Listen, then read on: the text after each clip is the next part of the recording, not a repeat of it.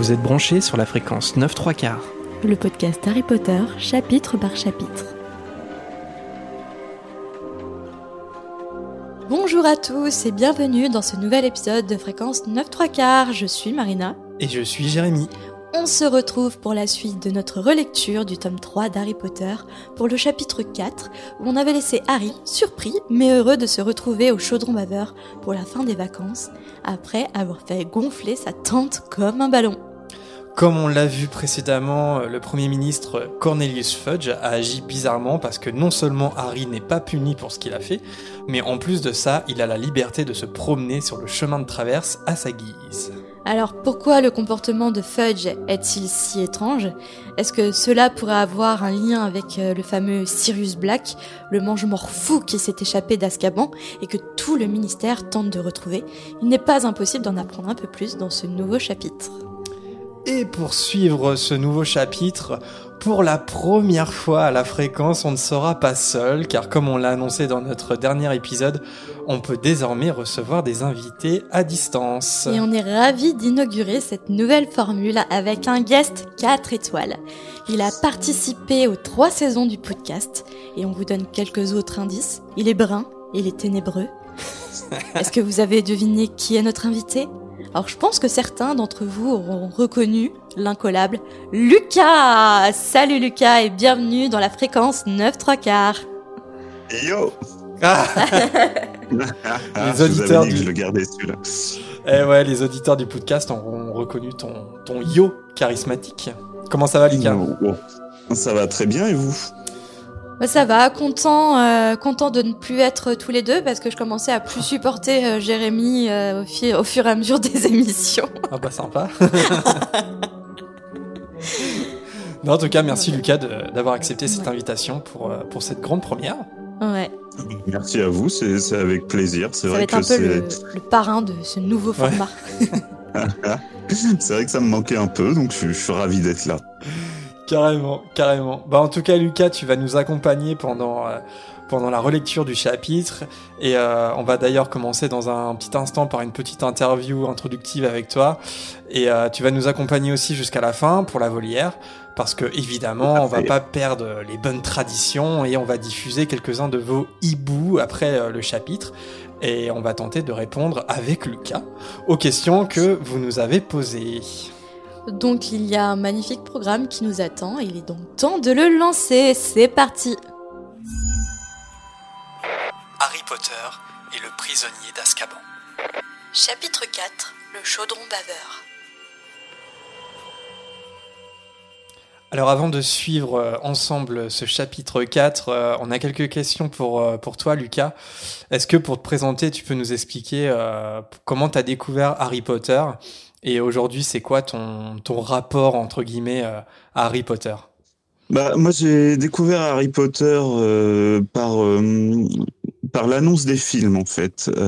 C'est quand les films ont été annoncés au cinéma que je que j'ai entendu parler d'Harry Potter. Peut-être pas pour la première fois, parce que je crois que des amis m'avaient déjà parlé du livre, mais j'avais pas forcément fait plus attention que ça. Et, euh, et en fait, euh, bah, du coup, j'avais quoi? J'avais 10-11 ans à l'époque. Et, euh, et du coup, je me suis dit, bah tiens, avant que les films sortent, j'aimerais bien lire les livres. Et d'ailleurs, c'est quelque chose qui m'est resté euh, aujourd'hui. C'est-à-dire que, par exemple, pour le Trône de Fer, j'ai pas forcément suivi la série, mais par contre, c'est quand ils ont annoncé la série que je me suis intéressé aux bouquins et que j'ai lu les bouquins. Et euh, donc, du coup, euh, bah, au Noël, euh, à Noël de cette période-là, mes parents m'ont offert les quatre premiers tomes, puisqu'à l'époque, il y avait que les quatre premiers tomes qui étaient sortis. Et euh, du coup, bah, le temps que je lise le premier, je, on était allé voir le film avec l'école, donc euh, j'avais j'avais fini le livre juste après avoir vu le film, donc ça, ça s'est fait un peu en même temps. Euh, et puis bah forcément depuis, euh, si je suis là, c'est que je les ai lus et relus et re-relus. Euh, je pense que les quatre premiers tomes, en plus vu que je les relisais à chaque fois qu'il y avait la sortie d'un nouveau tome, j'ai dû les lire une quinzaine de fois. Et, euh, et puis aujourd'hui, mon rapport à Harry Potter, bah, c'est quand même quelque chose d'assez présent puisque bah il y a eu le il y a eu le podcast hein, notamment. Donc euh, voilà, il y a eu il y a eu le podcast qui, qui était qui était quand même une aventure assez formidable. On a fait très très belles choses avec le podcast et euh, il faut croire que j'ai converti mes parents puisque quand ils ont refait leur terrasse, ils y ont incorporé le symbole des reliques de la mort. Comme, oh. ah ouais? Ouais, ouais, ouais, sur, sur la terrasse de ah, mes parents, dans l'angle de la terrasse, il y a les reliques de la mort, de, un triangle d'un mètre de diamètre, là. Enfin, gros machin en plus, hein. C'est pas, c'est pas un petit détail discret, c'est vraiment le symbole qu'il y a sur la terrasse, quoi. Et c'est quoi? C'est en, c'est en faïence? En, sous quelle forme, en fait? C'est du marbre concassé, je crois. D'accord. Donc ça fait des ça fait des petits graviers de marbre euh, qui sont en fait enchâssés dans des euh, dans des mmh. tiges en métal. Ah, et donc du coup il y a des tiges en métal qui font la forme des reliques de la mort et les graviers euh, dedans sont pas de la même couleur. Mmh. Ils sont en noir sur beige donc en plus ça se voit bien. Non, c'est c'est très beau. Voilà. D'ailleurs si je dis pas de bêtises on a tous les trois pour point en commun d'avoir les reliques de la mort en tatouage. Ouais, c'est vrai, donc, donc toi, tu l'as pas que sur la peau, tu l'as aussi sur la terrasse euh, chez tes parents, Et justement, tu as abordé le podcast. Euh, donc vous êtes euh, avec Jérémy, deux anciens membres du podcast, le podcast. Donc Jérémy étant l'animateur et toi un des chroniqueurs. Et pour certains de nos auditeurs qui ne connaîtraient pas encore le podcast, est-ce que tous les deux vous pouvez le présenter et en parler un peu en fait quel était le format euh, ah bah Lucas, vas-y, vas-y. Place à l'invité. Non, euh, bah, je sais pas, parce que c'est quand même, on a quand même la présence de la personne qui a créé le podcast, qui a monté l'équipe et qui s'est tapé tous les toutes les euh, enfin voilà toutes les préparations d'épisodes, les montages, la, technique. Donc non, vas-y Jérémy, franchement. ah non, mais euh, c'est un c'est un plaisir. Ouais, c'est ça a duré donc trois saisons. C'était un podcast. Euh, c'était un podcast, mais qui était aussi sur YouTube. On a, on, les émissions étaient enregistrées en, en direct sur YouTube à partir de la saison 2. C'était assez complet. Et puis, euh, c'était des émissions thématiques. Là, pour le coup, c'était pas une relecture chapitre par chapitre. Donc, on a, on a fait plein de thèmes. On a fait euh, des émissions spéciales sur des personnages, sur euh, aussi dédiées à, un livre, par exemple. Mais voilà, sinon c'était des thématiques comme, je sais pas moi, l'amitié, la mort. on a fait un petit peu tout, même si on aurait eu le temps encore de faire plein d'autres émissions. Je crois qu'on en a une soixantaine. Et Lucas a pour la particularité d'être, de faire partie de, des, chroniqueurs où tu as fait toutes les saisons, quoi. Tu étais là dès le départ, il me semble. Hein. Ouais, ouais, j'ai dû, j'ai dû louper deux ou trois épisodes maximum. Ah oui, oui, oui, ouais, voilà, ouais. Et d'ailleurs, je crois que pour la petite anecdote, étais, euh, on s'était rencontrés juste avant qu'on lance l'émission. Parce qu'on se connaissait pas en fait. On se connaissait pas. Hein. On se connaissait pas. C'est Adrien qui, au détour d'une soirée Halloween, nous avait invités euh, tous les deux et, euh, et nous avait, euh, avait dit un truc du genre, eh, au fait, Jérémy, euh, qui veut, toi qui veux lancer un podcast sur Harry Potter, bah, t'as un gros fan là. Et puis, euh, bah, c'est vrai que cette soirée s'était bien passée. On avait bien accroché, ouais. on avait beaucoup discuté. Donc, du coup, euh, j'ai eu, voilà, j'ai eu cette opportunité de faire partie du podcast et je, et je regrette pas du tout parce que c'est vrai que ça a été trois ans assez, assez riche. Voilà, on a fait quelques événements. On était au bal des sorciers, mmh. notamment, euh, euh, la nuit des livres à Deauville. Ouais, on a, voilà, pendant trois ans, ouais, c'est vrai qu'on a, qu'on a fait pas mal de choses, pas mal d'émissions, et euh, c'était super sympa. Et puis bon, bah la vie faisant, on s'est, on s'est un petit peu éloigné avec les, bah, nos projets euh, personnels et professionnels. Et, euh, et, et d'ailleurs, il faut que tu saches un truc.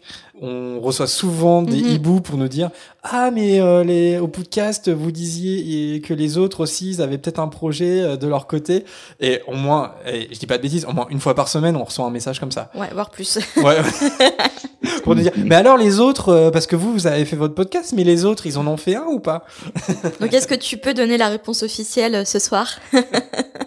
réponse officielle, malheureusement, c'est non. On a, c'est, quelque chose qu'on a voulu faire. On s'est, on s'est retrouvé euh, à plusieurs, plusieurs fois pour en discuter, pour essayer, euh, notamment de savoir si, euh, si on changeait de nom, si c'était une résurrection du podcast, si c'était un, un projet complètement nouveau ou pas.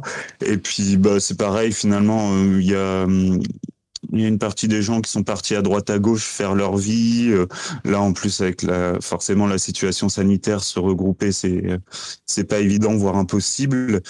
Et, euh, et du coup, non, on n'a pas. En fait, c'est euh, c'est ce que je te disais, Jérémy, c'est que on a le on avait vraiment envie de continuer ça parce que c'est quelque chose qu'on avait adoré, mais je pense que personne ne, ne se sentait prêt à porter le projet et, euh, et notamment à abattre la quantité de travail que tu as batté pour le podcast. Ouais, il faut, faut avoir envie. C'est voilà, s'il n'y a pas l'envie. Euh... Et avoir les compétences aussi, parce que ouais. le montage, euh, le mixage, euh, je saurais pas faire moi-même en fait. Mm -hmm.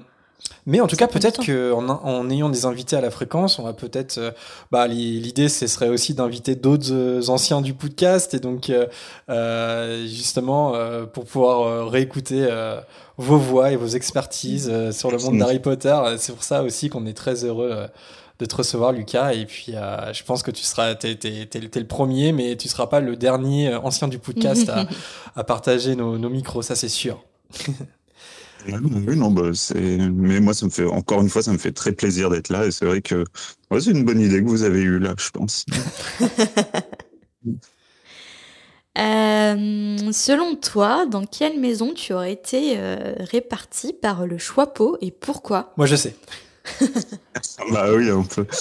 Euh, je, je dirais pouf souffle. Non, c'est vrai. Non, c'est vrai, c'est vrai. Non, oui, non, pouf souffle, carrément, toujours, tous les jours. Euh, pourquoi? Je sais pas. C'est un, un, peu une évidence de. Euh, J'aime bien les pouf souffles dans leur dans leur gentillesse et tout ça, et je me dis que, enfin, c'est un petit peu chiant de parler de ça parce que ça, ça sonne un peu comme de l'avantardisme, mais euh, c'est vrai que enfin c'est quelque chose que, auquel je me rapproche bien d'eux, de leur côté très sociable, très euh, voilà, très gentil. Ils ont pas une once de méchanceté et puis bon, la bière en terrasse quoi. Bon, bon vivant, les bons vivants, les voilà. souffles. C'est ça. Et euh, Lucas, si tu devais choisir un personnage, je sais que c'est dur, mais si tu devais en choisir un, j'ai ma petite idée aussi. ça serait lequel? Ouais. euh, Vraiment, si je devais en choisir un, ça serait Luna Lovegood. Toujours.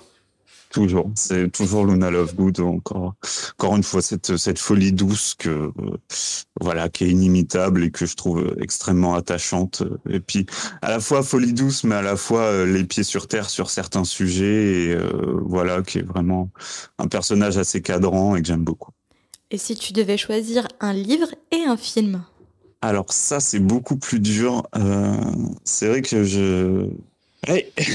Non, ça, je... franchement, je sais pas. Alors, un film, c'est un peu plus simple parce que du coup, euh, comme je, suis beaucoup plus fan des, des livres que des films, euh, les films, bon, déjà, j'en ai pas énormément de souvenirs parce que je les ai pas, je les ai pas vus beaucoup, beaucoup.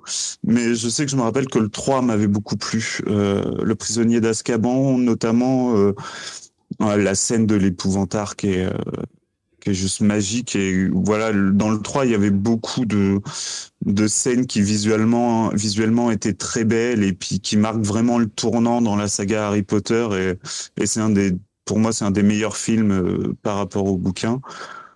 Après, dans les livres, euh, alors là, j'ai.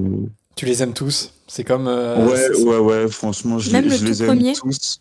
Le tout premier, euh, franchement, c'est un de mes préférés. C'est celui à chaque fois que je le relis, je retombe, je retombe dedans. Enfin, c'est vraiment l'entrée en matière, la découverte de l'univers. Mhm. Et je trouve à chaque fois, à chaque fois, il a le don de remettre dedans. euh, je, je pense que c'est le 2 que j'aime un peu moins Mhm. euh, à cause de Gilderoy Lockhart, voilà, qui est vraiment un Oh non personnage que, que j'exècre euh, et que et sa, sa façon de mettre euh, de, de mettre Harry dans l'embarras, euh, moi qui suis assez empathique, à chaque fois je me sens mal à l'aise pour Harry et j'ai du mal à lire ce bouquin à cause de ça. Euh, après non, bah, sinon je dirais, je pense pour choisir, pour trancher, je dirais les reliques dans la, de la mort quand même parce que pour voilà, c'est une fin et qui est, qui est magique, qui est magnifique. Il se passe énormément de choses dans les reliques de la mort. Euh, il est très beau, il peut être très triste par, par moment. Et, euh, et vraiment, c'est une conclusion, je trouve, qui est, qui est, qui est assez, assez forte. Merci Lucas pour cette petite interview bien sympathique et je pense qu'il a permis euh, à certains auditeurs de se remémorer euh, l'époque euh, fantastique du podcast. Bah, je vous en prie, c'est encore une fois, c'est un plaisir. Puis je, puis je suis pressé de voir ce que va donner cette émission. Ah, tu vas écouter? Exceptionnellement? On avait dit qu'on le disait pas, ça. Ok, bon, bon, on va se lancer dans le chapitre. Donc n'hésite pas à intervenir hein, si, si tu en as envie, il n'y a pas de souci. ok. Alors justement, dans ce chapitre, on va retrouver Harry qui s'habitue à sa nouvelle liberté. Et même si sa liberté se résume au chemin de traverse, Harry en profite pleinement. Cette rue marchande est tellement extraordinaire qu'il est facile de ne pas désobéir à Fudge. Petit à petit, la routine s'est installée. Habituellement, sa journée commence par un petit déjeuner dans la salle du chaudron baveur, où son activité préférée est d'observer les gens. Vivement la réouverture des terrasses pour que l'on puisse nous aussi reprendre cette activité. S'installer à une table, euh, siroter un verre de vin, et puis regarder les petits moments de vie des gens. Le bonheur. C'est vrai que dans le chapitre, il y a quelquefois le mot bar qui, qui revient et Nos terrasses. et t'es là, tu lis le truc et t'es un petit peu nostalgique. Ah ouais, tellement, tellement, je suis nostalgique quand, euh, quand elle raconte la journée d'Harry. Ça fait remonter des souvenirs. Justement, le reste de ces journées consiste à explorer les boutiques, à manger en terrasse. Donc je propose qu'on prenne tous un petit moment pour se rappeler notre vie d'avant. Faire les magasins, s'installer en terrasse ou aller au restaurant pour faire une petite pause déj. Tout ça dans l'insouciance la plus totale. On en a marre, on veut que ça revienne. En fait, Harry Potter, ça permet de s'évader, mais là, de- de- d'un truc euh, très basique, tu ah vois. mais là, ouais, totalement. Quand j'ai lu et relu, je me dis, oh mon dieu, l'évasion. tu sais, limite, je sentais le soleil sur ma peau comme si je prenais un verre de vin en terrasse. Là, c'était le bonheur. et donc, Harry en profite même pour faire ses devoirs en toute tranquillité à la terrasse de Florian Fort à Rome et bénéficie même de connaissances du glacier sur la chasse aux sorcières au Moyen Âge. Et en extra, et là je suis vraiment jalouse du métabolisme d'Harry, c'est noté que le glacier lui sert même des Sundays toutes les demi-heures.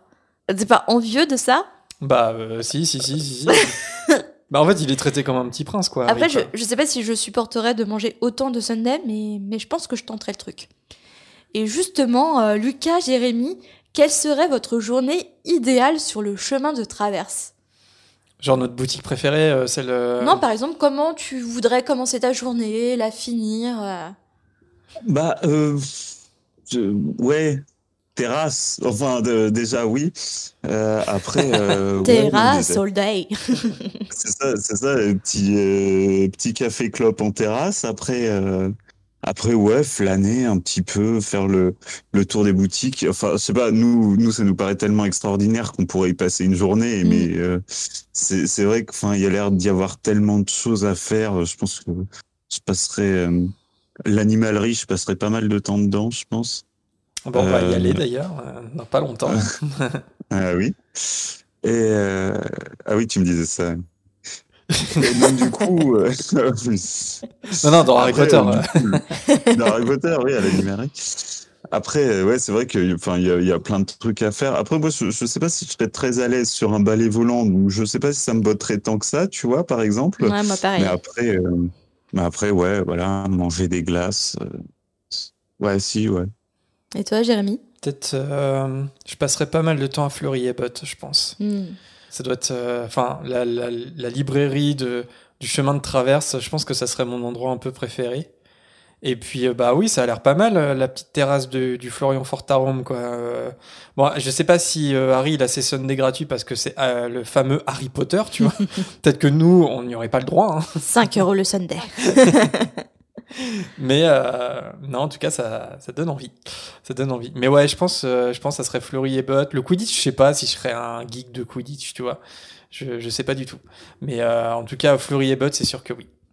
Et la mienne de journée? Merci de Ah, demander. alors, ah oui. Alors attends, la tienne de journée, Marina? Tellement naturel. Alors la mienne, moi j'ai fait vraiment un emploi du temps.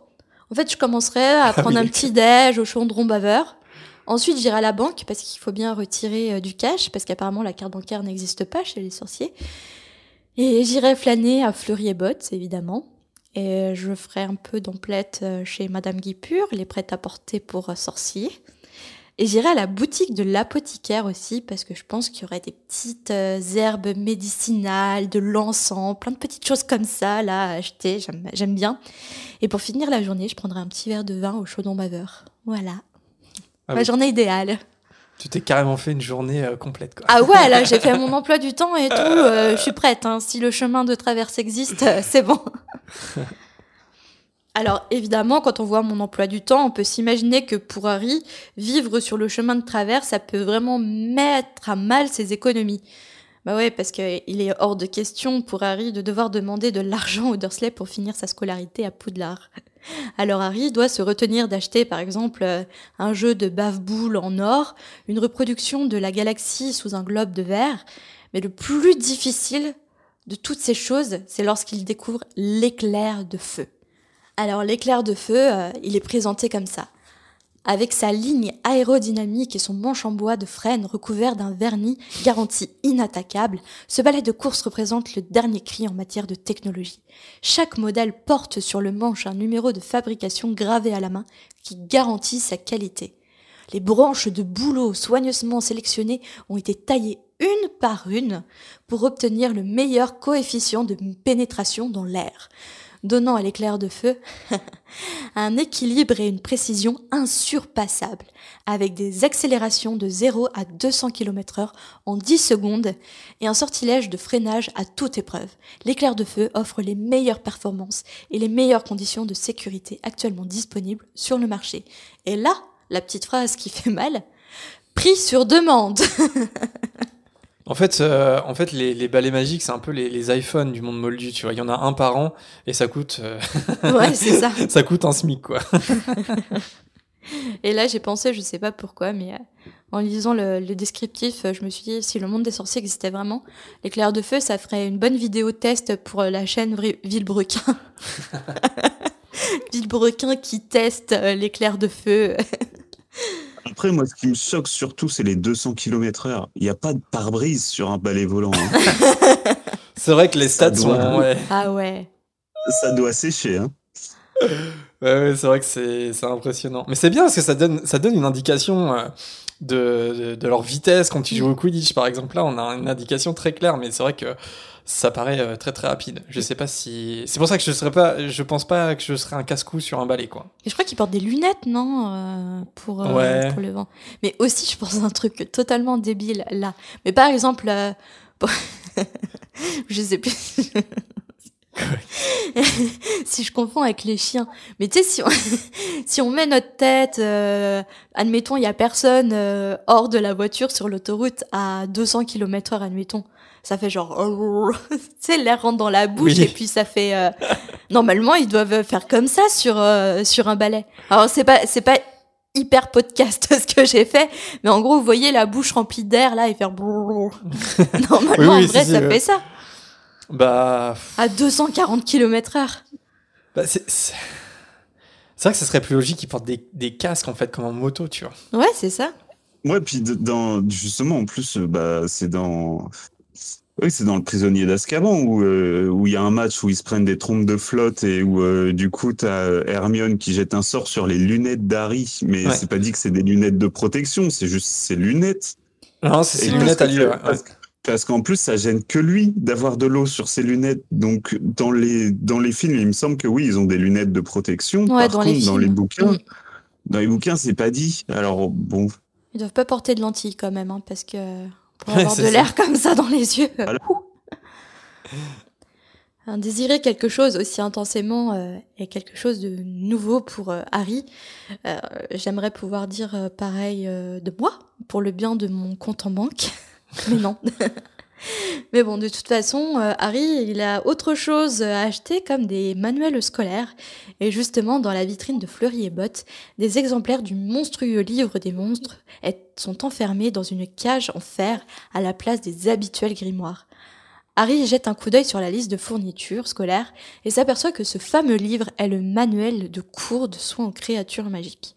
Il est un peu soulagé parce qu'il sait qu'au moins euh, Hagrid il lui a pas offert ça parce qu'il a encore euh, acheté euh, ou adopté un- une créature magique euh, très très dangereuse. En le voyant entrer, le directeur a l'air super paniqué. Tout de suite, il met une paire de gants épais et s'arme d'une grande canne noueuse. Avec son accoutrement, il s'avance vers la fameuse cage en fer.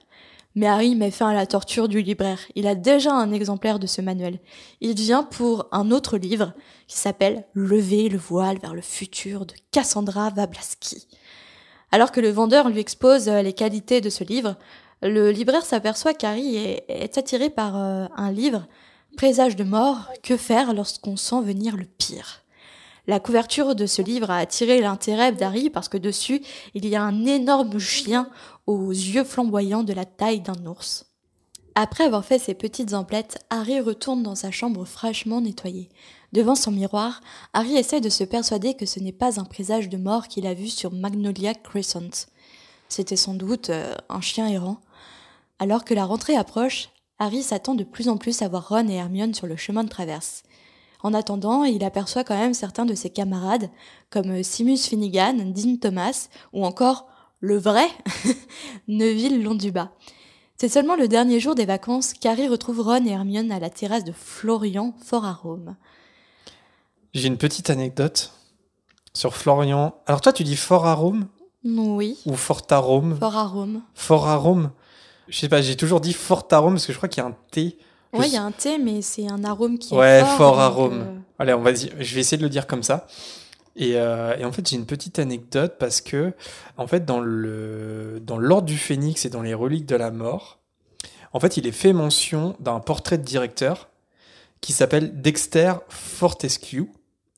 Et en fait, euh, en fait, Fortescue, c'est le nom original de Florian Fortarum, c'est-à-dire qu'en anglais, il s'appelle Florian Fortescue.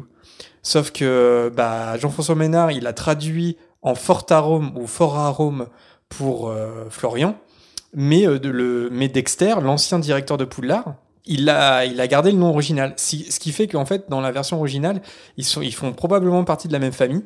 Euh, mais la traduction française, elle a, elle a cassé ce lien-là, en fait. Peut, parce que du coup, ils ont un nom différent.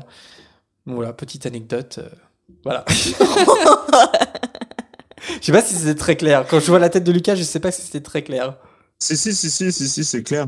Mais, euh, mais du coup, euh, oui, c'est bizarre quand même parce que je pense qu'il euh, il a bien vu que c'était le même nom.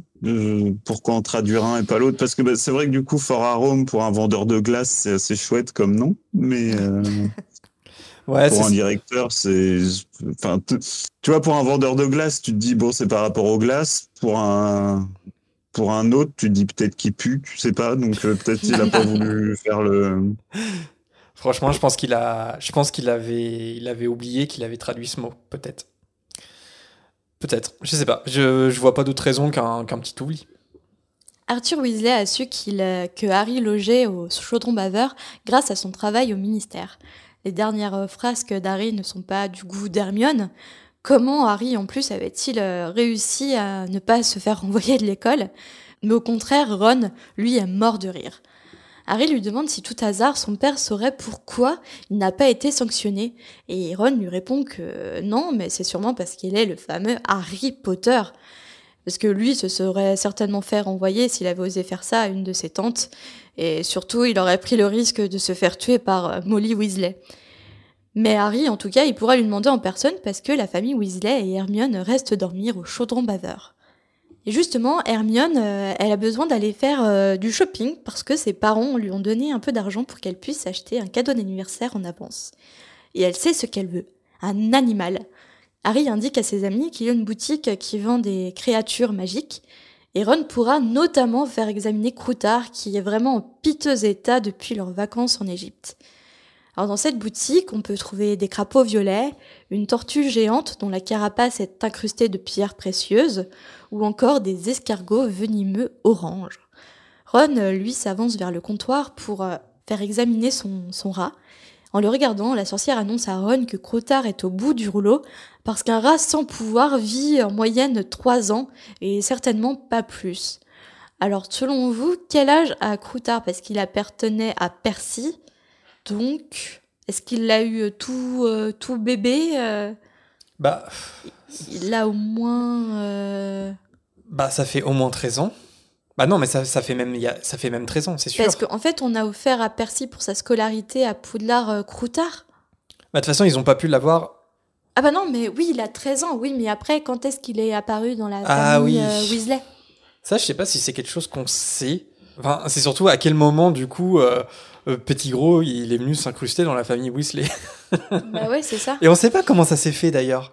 Comment ça s'est fait? Mais oui, c'est bizarre. Alors on sait qu'il a voulu euh, être au contact avec une famille de sorciers pour euh, se tenir au courant euh, si jamais Lord Voldemort revenait. Enfin voilà, il voulait se tenir au courant de, de ce qui se passait dans le monde de la magie. Mais je crois pas qu'on ait plus d'infos que ça sur le contexte dans lequel il s'est fait adopter par par la famille Weasley. Oui, c'est ça, parce que c'est dit que, en fait, Ron l'avait hérité d'un de ses frères. Il avait appartenu à Percy, mais juste ça. Est-ce que euh, Percy l'a eu vraiment pour son entrée à Poudlard, ou avant, ou après euh? T'as pas plus d'infos toi de mémoire, Lucas? Non, de mémoire, non. C'est vrai que c'est c'est une question que je me suis jamais posée. Et là, euh, est-ce qu'ils l'ont trouvé dans une botte? Et Percy s'est dit tiens, je veux le garder Je sais pas. Ouais, ouais, ouais. En tout cas, comme à chaque fois dans ces trucs qu'on sait pas, j'ai envie de dire, ça se trouve, il y a une fanfiction qui explique comment Petit Gros s'est retrouvé dans la... chez la famille Weasley. Je suis sûre qu'il y en a une en plus. Franchement, c'est possible. Non, mais parce qu'il me semble juste euh, que, que c'est dit que euh, oui, que Petit Gros voulait se rapprocher d'une famille de sorciers pour avoir des nouvelles du monde des sorciers, mais que c'est dit aussi qu'il a erré pendant un moment après la Ouais. après la défaite de Voldemort, il me semble. Ouais, donc je pense que ça fait pas 13 ans, ça doit faire moins que ça quand même. Ouais. Encore un autre mystère dans le monde d'Harry Potter. Mais bon, c'est vrai que les- fanfictions euh, Croutard, je suis pas. Ah, il y a bien une histoire, je suis pas très curieux. moi. il y a bien une histoire, il y a bien une fanfiction euh, euh, avec une histoire d'amour entre Minerva McGonagall et euh, le poulpe, le, cal le, cal Ça- le ça, elle calmar géant choqué, dans, à Poudlard. Donc, euh, C'est les Japonais, ça.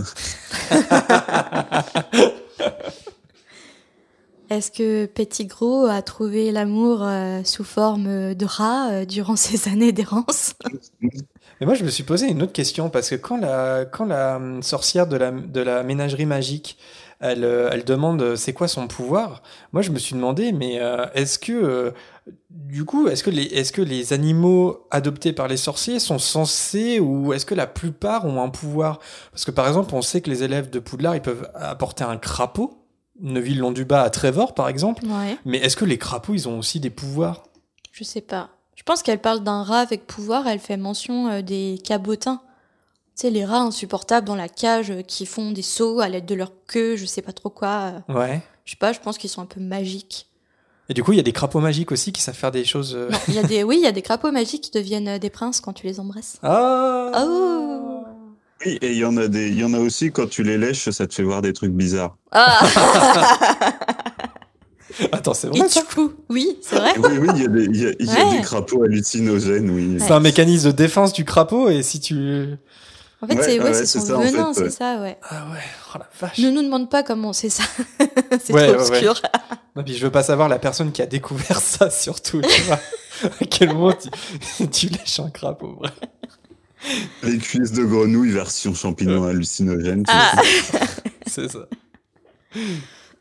Euh, du coup, comment reprendre après ça? Bon, la sorcière, euh, elle propose directement à Ron des cabotins, justement, euh, comme on en a évoqué, mais elle préfère plutôt quelque chose pour soigner euh, Croutard, comme le raconfortant. Alors qu'il s'apprête à demander combien coûte cet élixir magique, soudain, Ron se plie en deux. Et si Ron était surpris, c'est parce qu'une énorme chose orange lui est tombée sur la tête pour chasser Croutard. Le pauvre rat a donc pris la fuite hors de la boutique. Après plusieurs minutes de recherche, Harry et Ron trouvent enfin un Croutard euh, tout tremblant sous une poubelle. Harry explique à Ron que la chose orange devait être, je cite, soit un très gros chat, soit un petit tigre. Alors que les garçons reviennent à la ménagerie magique, Hermione sort de la boutique. Mais ce n'est pas un hibou qu'elle tient dans les bras, c'est le fameux chat orange. Ron est choqué euh, qu'elle ait acheté le monstre qui vient d'attaquer Croutard. Mais Hermione, bah, elle voit pas où est le problème parce que elle trouve son chat euh, magnifique forcément et Patenron, donc c'est le nom du chat, il s'appelle Patenron, il a pas fait euh, exprès de chasser Croutard. Et Ron, il a pas vraiment à s'inquiéter pour la tranquillité de Croutard parce que Patenron, il sera dans le dortoir des filles et Croutard euh, dans celui des garçons. Et là, je me suis dit, ok, au-delà de, de ce qu'on sait sur Croutard dans l'histoire, etc., à ce moment-là, c'est quand même pas un peu abusé de la part de Hermione de choisir Patenron, parce qu'elle peut quand même se douter qu'il va y avoir un petit problème de cohabitation entre euh, le chat qu'elle vient d'adopter et son ami qui a un rat. C'est jamais abusé d'adopter un chat. ouais, mais voilà, à qui je m'adresse en même temps. Il y, a de ça, mais euh, après, enfin, ça, sous-entend aussi que euh, les chats sont admis à Poudlard, ce qui est une très bonne chose, parce qu'en plus, un chat dans le parc de Poudlard, il doit s'éclater.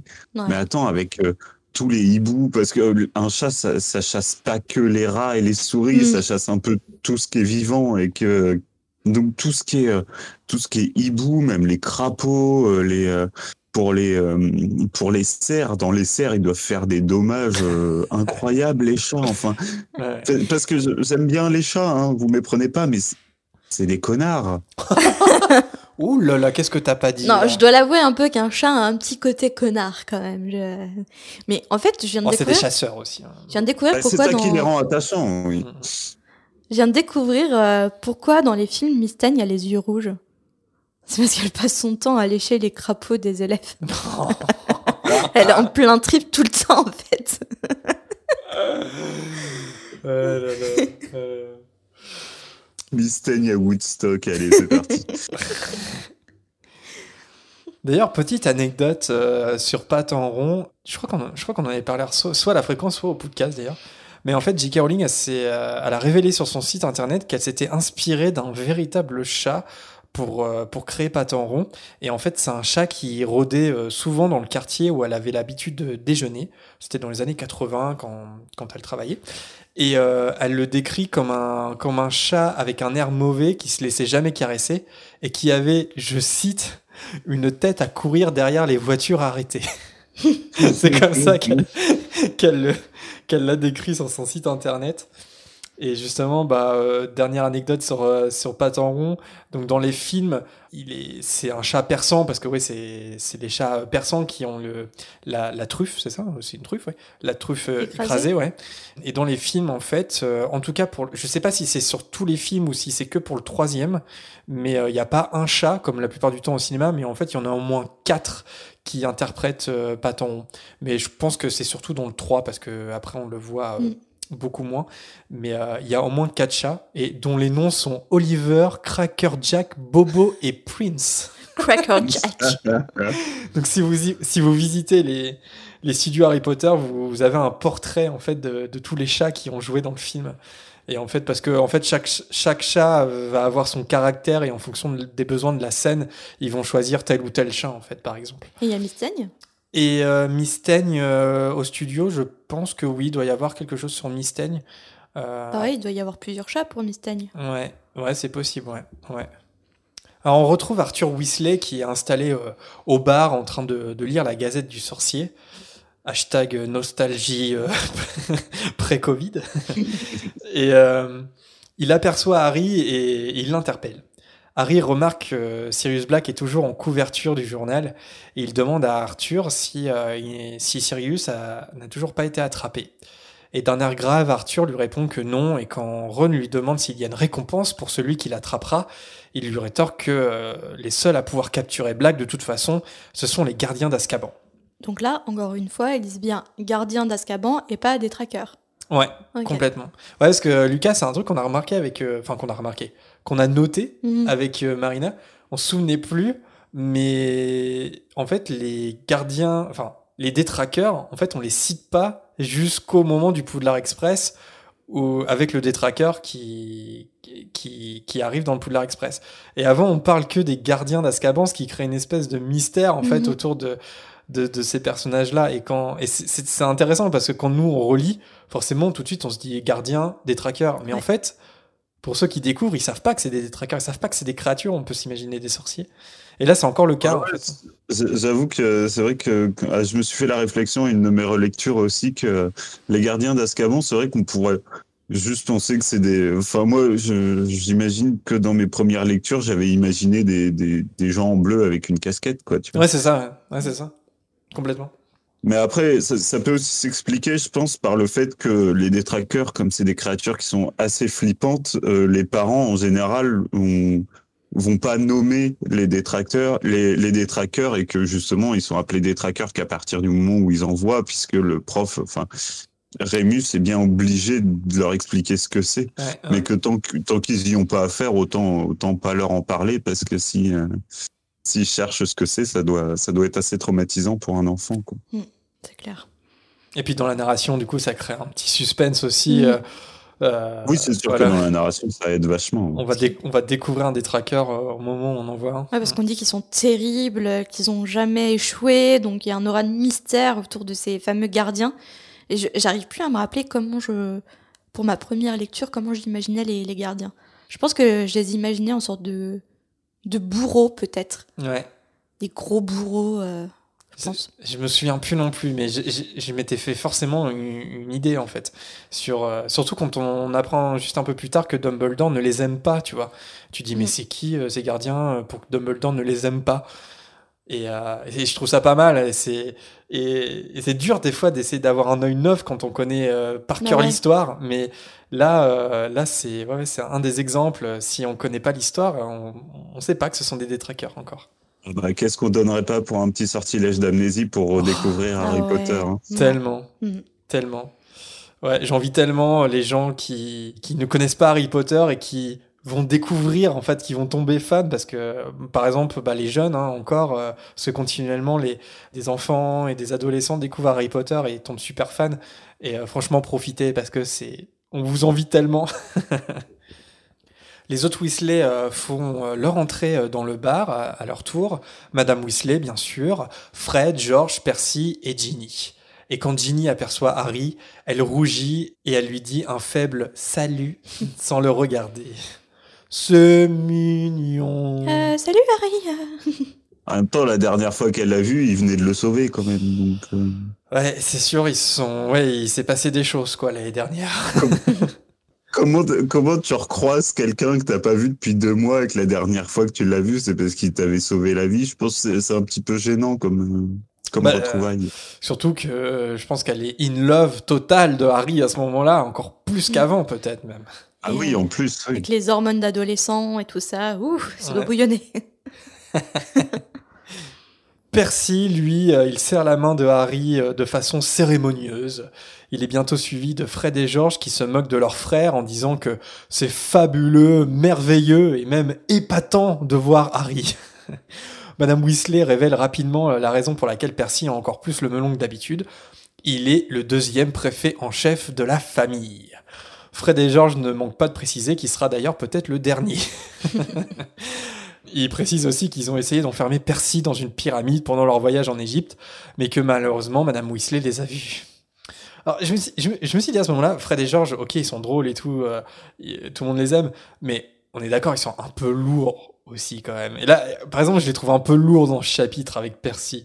Parce que, est-ce que je me demande s'il n'y a pas un petit peu de jalousie aussi quelque part. Oh, jalousie, je sais pas, mais carrément euh, lourd et, et aussi il y a certaines blagues qui sont super dangereuses et qui peuvent tuer leur frère. Je sais plus, Oui. j'ai j'ai plus la blague en tête, mais il y avait pas une blague où ça a percé euh, la langue de Ron ou quelque chose comme ça? Si, c'était Suicide, oui. pour un, euh, ouais, il y avait une suicide, et puis aussi ils ont voulu lui faire un serment inviolable. Oui, aussi. maintenant. et, et ça, euh, c'est chaud. Non, oui, oui, ils sont un peu limite, quoi. Peuvent être un peu limite des un fois. peu limite, oui, en effet. Le dîner au chaudron baveur en compagnie des Weasley et d'Hermione est particulièrement euh, agréable pour Harry. Au bout d'un moment, pendant le repas, Fred demande comment ils vont se rendre à King's Cross euh, le lendemain matin, et son père lui répond que le ministère va leur envoyer deux voitures.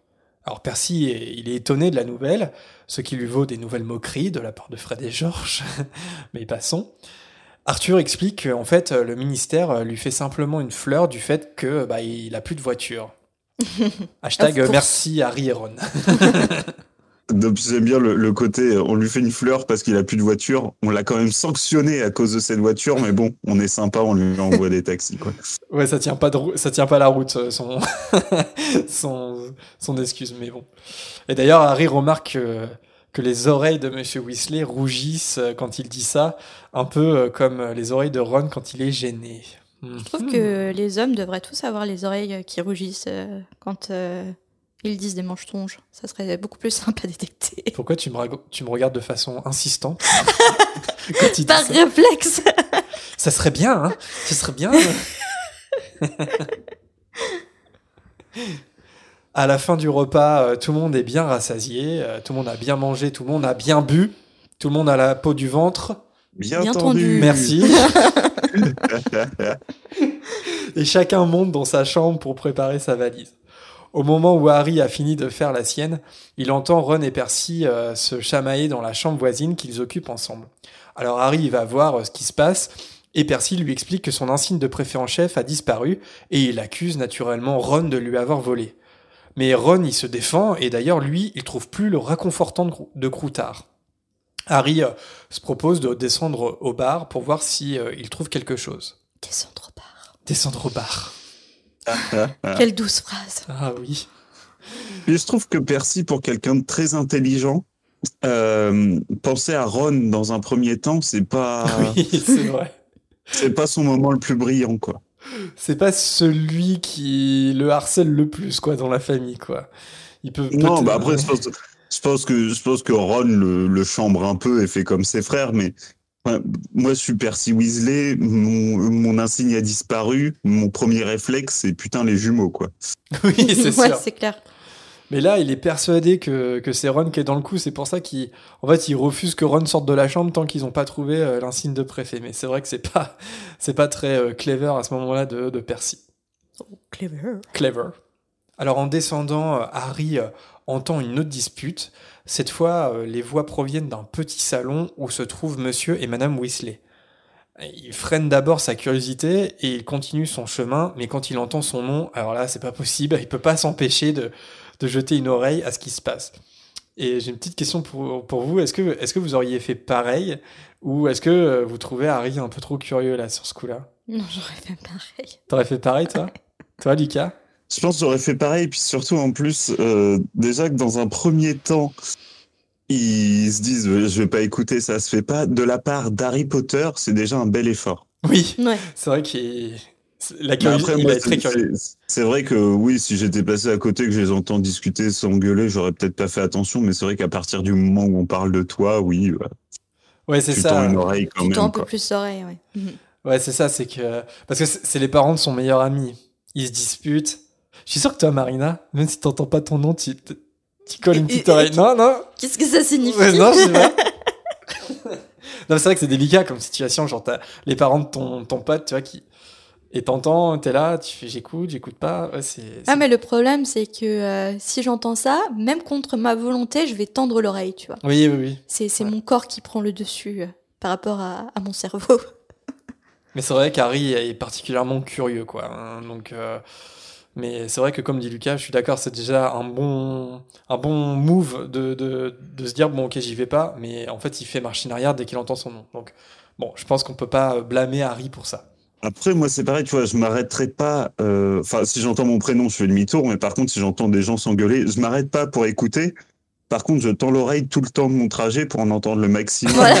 euh, T'as la conscience tranquille, mais en même temps, euh, si tu peux Ouais, choper ça. quelques même infos. temps, tu dis, bon, j'écoute pas aux portes, mais bon, il gueule, c'est pas de ma faute. Quand même, tu vois.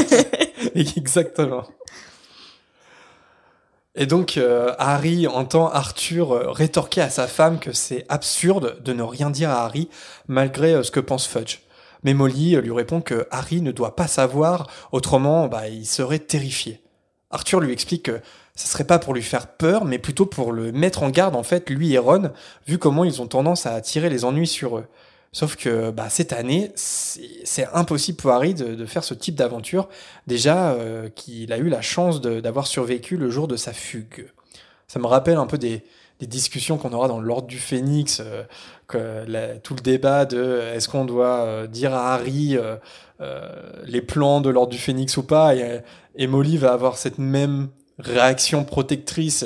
non, c'est un enfant, il faut le protéger, il, il faut rien lui dire. Je trouve que c'est un peu la, un peu la même chose qui se passe là, en Mm. fait, entre Arthur et Molly. C'est son instinct de maman, en fait, Oui. euh, surprotectrice, qui prend le dessus. Arthur ajoute que oui, Sirius Black est, est peut-être fou, mais qu'il a été assez intelligent euh, pour s'échapper d'Azkaban et euh, pour être resté introuvable jusqu'alors. Et d'ailleurs, ils pensent qu'ils sont pas prêts de lui mettre la main dessus. Molly, euh, bah, quant à elle, elle campe sur ses positions et elle affirme que de toute façon, Poudlard est un lieu sûr et que ce n'est même pas certain que Sirius Black en veuille vraiment à Harry. Et là, je suis désolé, mais Poudlard, un lieu sûr? Enfin, je veux dire, c'est un lieu sûr où Harry, il affronte chaque année Voldemort quand même depuis euh, ces deux années de scolarité. Moi, je pense qu'elle veut surtout dire qu'à Poudlard, c'est pas Sirius qui risque de tuer Harry, c'est tout le reste. c'est ça. Après, il a techniquement, il a affronté de Voldemort. Ah non, non, ça marche pas mon argument. J'ai qu'une seule fois. Mais non, parce qu'il a affronté Voldemort à travers euh, Quirrell la première année, et la deuxième année, il a affronté le souvenir de Voldemort. Donc en fait, jusqu'au quatrième, il affronte pas vraiment Voldemort. Et la troisième année, c'est, on verra par la suite, mais ça sera pas Voldemort. Ouais, Donc elle a à moitié vrai, à moitié faux. Mais en même temps, euh, Harry a été en danger euh, chaque année, quoi. c'est clair. Donc, euh, un lieu sûr, de là à dire Poudlard, c'est un lieu sûr, j'ai pas l'impression, quoi. Mais euh, je pense que. Je, je, je, je suis pas sûr qu'elle y croit elle-même. Après, les sorciers ont toujours une notion du danger qui est différente de la nôtre, quoi. Je veux dire, quelque part, c'est un peu normal que Harry soit en danger. Enfin, mais bon, je pense que je- l'argument tient pas trop, quoi. Oui, puis c'est un truc qui revient, c'est un truc qui revient souvent à travers la série où ils disent souvent de toute façon les élèves ils seront jamais plus en sécurité qu'à Poudlard et tout et tu te dis c'est quoi le monde des sorciers pour que le niveau de sécurité maximum ce soit tout ce qui se passe à Poudlard sur toutes ces années quoi. Ça fait peur. Ça fait peur. On peut On se n'a pas la même notion questions. du danger. Complètement. Alors Arthur commence à s'énerver, il tape du poing sur la table, il lui répète ce que Fudge ne veut pas faire fuiter dans la presse. Sirius Black est obsédé par Harry au point de répéter dans son sommeil depuis quelque temps Il est à Poudlard, il est à Poudlard. Alors il y a un silence avant que Molly euh, dise à son mari que de toute façon il peut faire euh, ce qu'il croit être le mieux, mais elle, elle est persuadée qu'avec Dumbledore, rien ne peut de toute façon arriver à Harry à Poudlard. Mais là, encore une fois, je suis désolé, mais Dumbledore ou pas, euh, ça ça a pas empêché Harry d'être en danger euh, les deux années précédentes. Oui, et puis c'est surtout Dumbledore qui le met en danger. hein. En Finalement, plus, oui. Parce que c'est- même dit dans le premier que finalement Dumbledore il a laissé des indices en mode Oh si, allez-y quand même, vous trois, euh, je suis sûr que vous allez pouvoir faire quelque chose. Ils avaient 11 ans, quoi. Pour... Ah, et clairement, il, laisse faire. En tout cas, dans le premier, c'est sûr, quoi. Dans le deuxième, c'est peut-être un peu plus ambigu, parce qu'il est écarté de Poudlard, etc. Mais dans le premier, complètement, il laisse faire, euh, il donne la cape d'invisibilité à Harry, c'est vas-y, mon gars, hein, vas-y, découvre la vérité, par toi-même. Déjà à 11 ans. Ouais, complètement. Arthur rebondit sur Dumbledore en expliquant qu'évidemment, euh, bah, Dumbledore est au courant de la situation et qu'il a accepté à contre-cœur que les gardiens d'Azkaban surveillent les entrées de l'école. Parce que bah il les aime pas beaucoup Dumbledore. D'ailleurs Arthur non plus, mais il promet de ne plus jamais rien dire contre eux s'ils parviennent à capturer Black. Alors qu'il entend des chaises bouger, Harry il s'empresse de filer vers le bar avant que Arthur et Molly sortent de la pièce pour monter se coucher. Et il trouve rapidement le raconfortant de Ron sous une table, puis il monte à son tour l'escalier. Alors sur le chemin, il tombe sur Fred et George, tapis dans le couloir, qui sont en train de pouffer de rire en écoutant la dispute entre Percy et Ron, parce que oui, en fait, ce sont eux qui lui ont volé la- son insigne pour euh, changer les lettres en Roquet en chef. Alors perso, ça m'a jamais fait rire. euh, Ouais, c'est pas- Roquet en chef. C'était un petit C'est truc de traduction. plus drôle en anglais. Ouais, ouais. Je, je pense qu'en anglais ça marche mieux parce que Rocky en chef. euh, ok. Après s'être forcé à rire euh, et avoir donné le flacon à Ron, Harry s'enferme dans sa chambre pour réfléchir à ce qu'il vient d'entendre. Donc tout s'explique. C'est pour ça que Fudge l'a épargné après l'incident avec la tante Marge. Pour ça aussi que deux voitures venaient les chercher pour aller à la gare le lendemain. Mais malgré ça, Harry a l'impression de ne pas avoir aussi peur que ça. Parce que comme l'a dit Madame Weasley, lui aussi pense qu'avec Dumbledore, Poudlard est un des endroits les plus sûrs. Bon, je trouve qu'Harry, il est un peu comme Molly, il est un petit peu amnésique, mais bon, passons. Après, c'est vrai que c'est un des endroits les plus sûrs par rapport au chaudron baveur, Oui. euh, par rapport à d'autres endroits, par rapport au terrier, etc. Oui, c'est sûr. Oui, non, mais oui, c'est exactement ce C'est que le disait. moins dangereux. Oui, c'est ça, c'est ce que disait Lucas. En fait, Oui. c'est le moins dangereux, mais c'est pas le. C'est bizarre de dire c'est l'endroit le plus sûr en sachant Oui. que, c- que l'endroit est pas si sûr Mm. que ça. Et puis, euh, bah, Dumbledore, euh, il est le seul à avoir fait peur à Voldemort. Alors pourquoi se soucier plus que ça de son bras droit? Sans compter euh, ces fameux gardiens d'Azkaban qui semblaient vraiment terrifiants et qui vont garder eux aussi le château. Donc là, même là, on a en fait, on a la psychologie d'Harry qui se dit, ouais, ils ont l'air de faire peur et alors pendant que lui, en fait, il sait pas ce que c'est en fait ces, fameux gardiens d'Azkaban. Et à la relecture, c'est hyper intéressant de voir ça.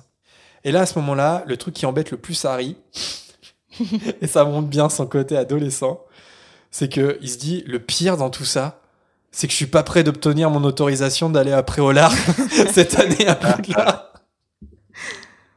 Ça me fait penser euh, dans le chapitre précédent quand euh, Fudge euh, lui dit non non mais t'es pas puni non non mais tu peux rester au chaudron baveur et puis tu vas rentrer à Poudlard comme d'habitude et là Harry euh, il, il- il est un petit peu choqué mais il en profite quand même pour demander mais euh, monsieur le ministre vous pouvez pas signer mon autorisation pour aller à Préolard du coup?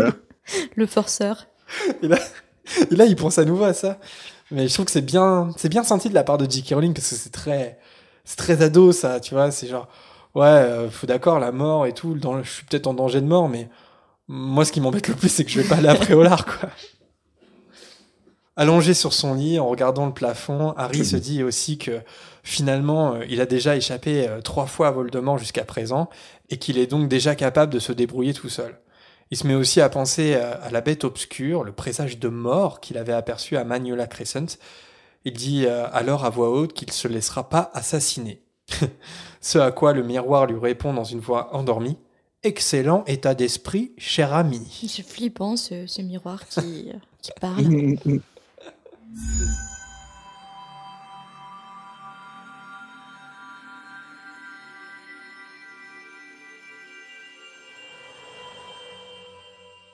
Merci Jérémy pour ce résumé de chapitre.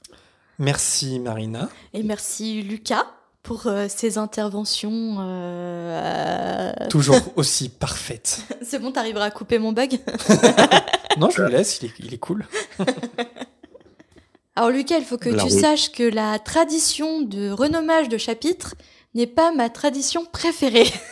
à chaque fois, c'est assez compliqué pour moi de le renommer, mais j'ai essayé quelquefois de dire à Jérémy, je sais pas si les auditeurs aiment bien ça, on pourrait peut-être la faire disparaître, mais euh, Jérémy Non, non, ils pas. aiment beaucoup, ils aiment beaucoup. Voilà. Donc, euh, cher auditeur, hein, si vous n'aimez pas, n'hésitez pas à le faire connaître à Jérémy pour m'éviter cette torture. Enfin bref, Jérémy, comment tu renommais ce chapitre? J'aurais renommé le chapitre Harry Potter et le prisonnier d'Azkaban, chapitre 4.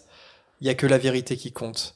Harry ouvrira-t-il le rideau de Laurent Fontaine et Pascal Bataille? Alors, j'ai qu'un mot? Pourquoi? Quel est le Ah, lien avec ce ref. chapitre? C'est pas la ref. Bah non, non, non, oui, il est un peu nul. Non, bah parce qu'il découvre la vérité, tu vois. Et quelque part, il y a que la vérité qui compte. Ok. La vérité qui compte, c'était un fi- un- une émission qui passait sur TF1 en deuxième partie de soirée dans les années 2000. Ouais, il y avait un rideau, enfin... Tu vas l'ouvrir si tu voulais re- reconnecter avec la personne ou quelque chose comme ça. Et ça revient sur Facebook Watch, ça spam de fou. ce- cette émission revient sur Facebook en ce moment. euh, Et euh, non, mais c'est, tu loupes rien, Lucas. mais désolé. C'est quelques Ah non, trucs assez cultes. C'est hein. pas la ref, mais pas du tout. Et toi, Marina, ton, ton renommage de chapitre? Je l'ai pas fait. Non, je plaisante bah, ta tête. Harry Potter et le prisonnier d'Azkaban, chapitre 4. Sunday et révélation. Oh, Oh. oh. Et Pas toi, mal, c'est pas mal. toi, Lucas, est-ce que t'as un truc en tête ou pas? Harry Potter et le prisonnier d'Azkaban, chapitre 4, 19 mai, réouverture des terrasses.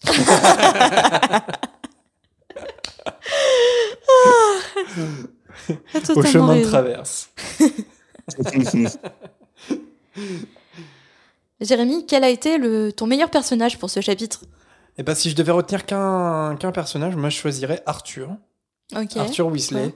Parce que c'est vrai qu'on a, on, on- on n'a pas débattu sur le, bah, sur le débat qu'ont Arthur et Molly, mais moi je suis complètement d'accord avec Arthur en fait euh, sur ce coup-là parce que j'aime bien le fait qu'il envisage de passer euh, outre les recommandations du, du, du ministre en fait de Fudge et euh, j'aime bien qu'il qu'il- qu'il veuille prévenir Harry parce qu'en en fait c'est pas pour lui faire peur qu'il a envie de lui dire ou parce que il le croit assez mature pour euh, affronter euh, Sirius Black tout seul, c'est pas du tout ça. C'est parce que il sait que Harry il est du genre aventurier et qu'en fait il vaut mieux le mettre en garde. Et je trouve ça assez sage en fait comme position. C'est bon, écoute, t'es en danger là, joue pas trop à l'aventurier. Voilà, je trouve qu'il a, il, en fait, il a, il a bien cerné Harry Et Hermione aussi sur ce coup-là. Comme quand en fait il va faire promettre un peu plus tard euh, à King's Cross de, il va faire promettre à Harry de pas retrouver Black, comme si, comme s'il savait déjà que Harry il allait le faire et c'est exactement ce qui va arriver d'ailleurs. Parce que quand Harry va apprendre toute la vérité, il va avoir qu'une envie, c'est de se venger sur Black. Enfin, moi, je suis 100% avec Arthur sur ce coup-là et, et pas avec Molly. Mais voilà, c'est pour ça que je retiendrai Arthur Weasley. Et toi, Lucas, est-ce qu'il y a un personnage pour toi qui s'est qui s'est détaché euh, dans ce chapitre? Bah, je suis assez d'accord avec euh, avec Jérémy pour Arthur, parce que c'est vrai que c'est c'est celui qui est le qui est le plus clairvoyant là-dessus. Mais si je devais en choisir un autre, ça serait la tortue. euh, recouverte de diamants parce que enfin c'est vraiment le, le, truc bling bling euh, vraiment. Quand t'achètes ça c'est l'équivalent d'avoir une panthère dans ton jardin quoi. Ouais c'est ça. C'est ça et toi Marina si tu devais choisir un personnage euh, j'ai choisi Harry parce que pour la première fois euh, de sa vie, il adore sa vie en dehors de, de Poudlard et, euh, kiffe vraiment sa vie avec ses petites journées qui commencent au chaudron baveur et il fait, il, fait ses devoirs en toute liberté sur la terrasse, il explore les boutiques, ils sont un peu libérés, bon bah jusqu'à la fameuse dispute qu'il entend, qu'il entend entre Molly et Arthur où il découvre qu'il y a encore quelqu'un qui veut le tuer. Mais jusque-là, il qui fait vraiment sa vie. Donc euh, Harry, parce que ça fait du bien de le voir un peu heureux et pas en colère ou triste. Oui, puis je pense que ça lui fait du bien parce que c'est vrai que bah, à Poudlard, euh, ils sont toujours euh, tous ensemble.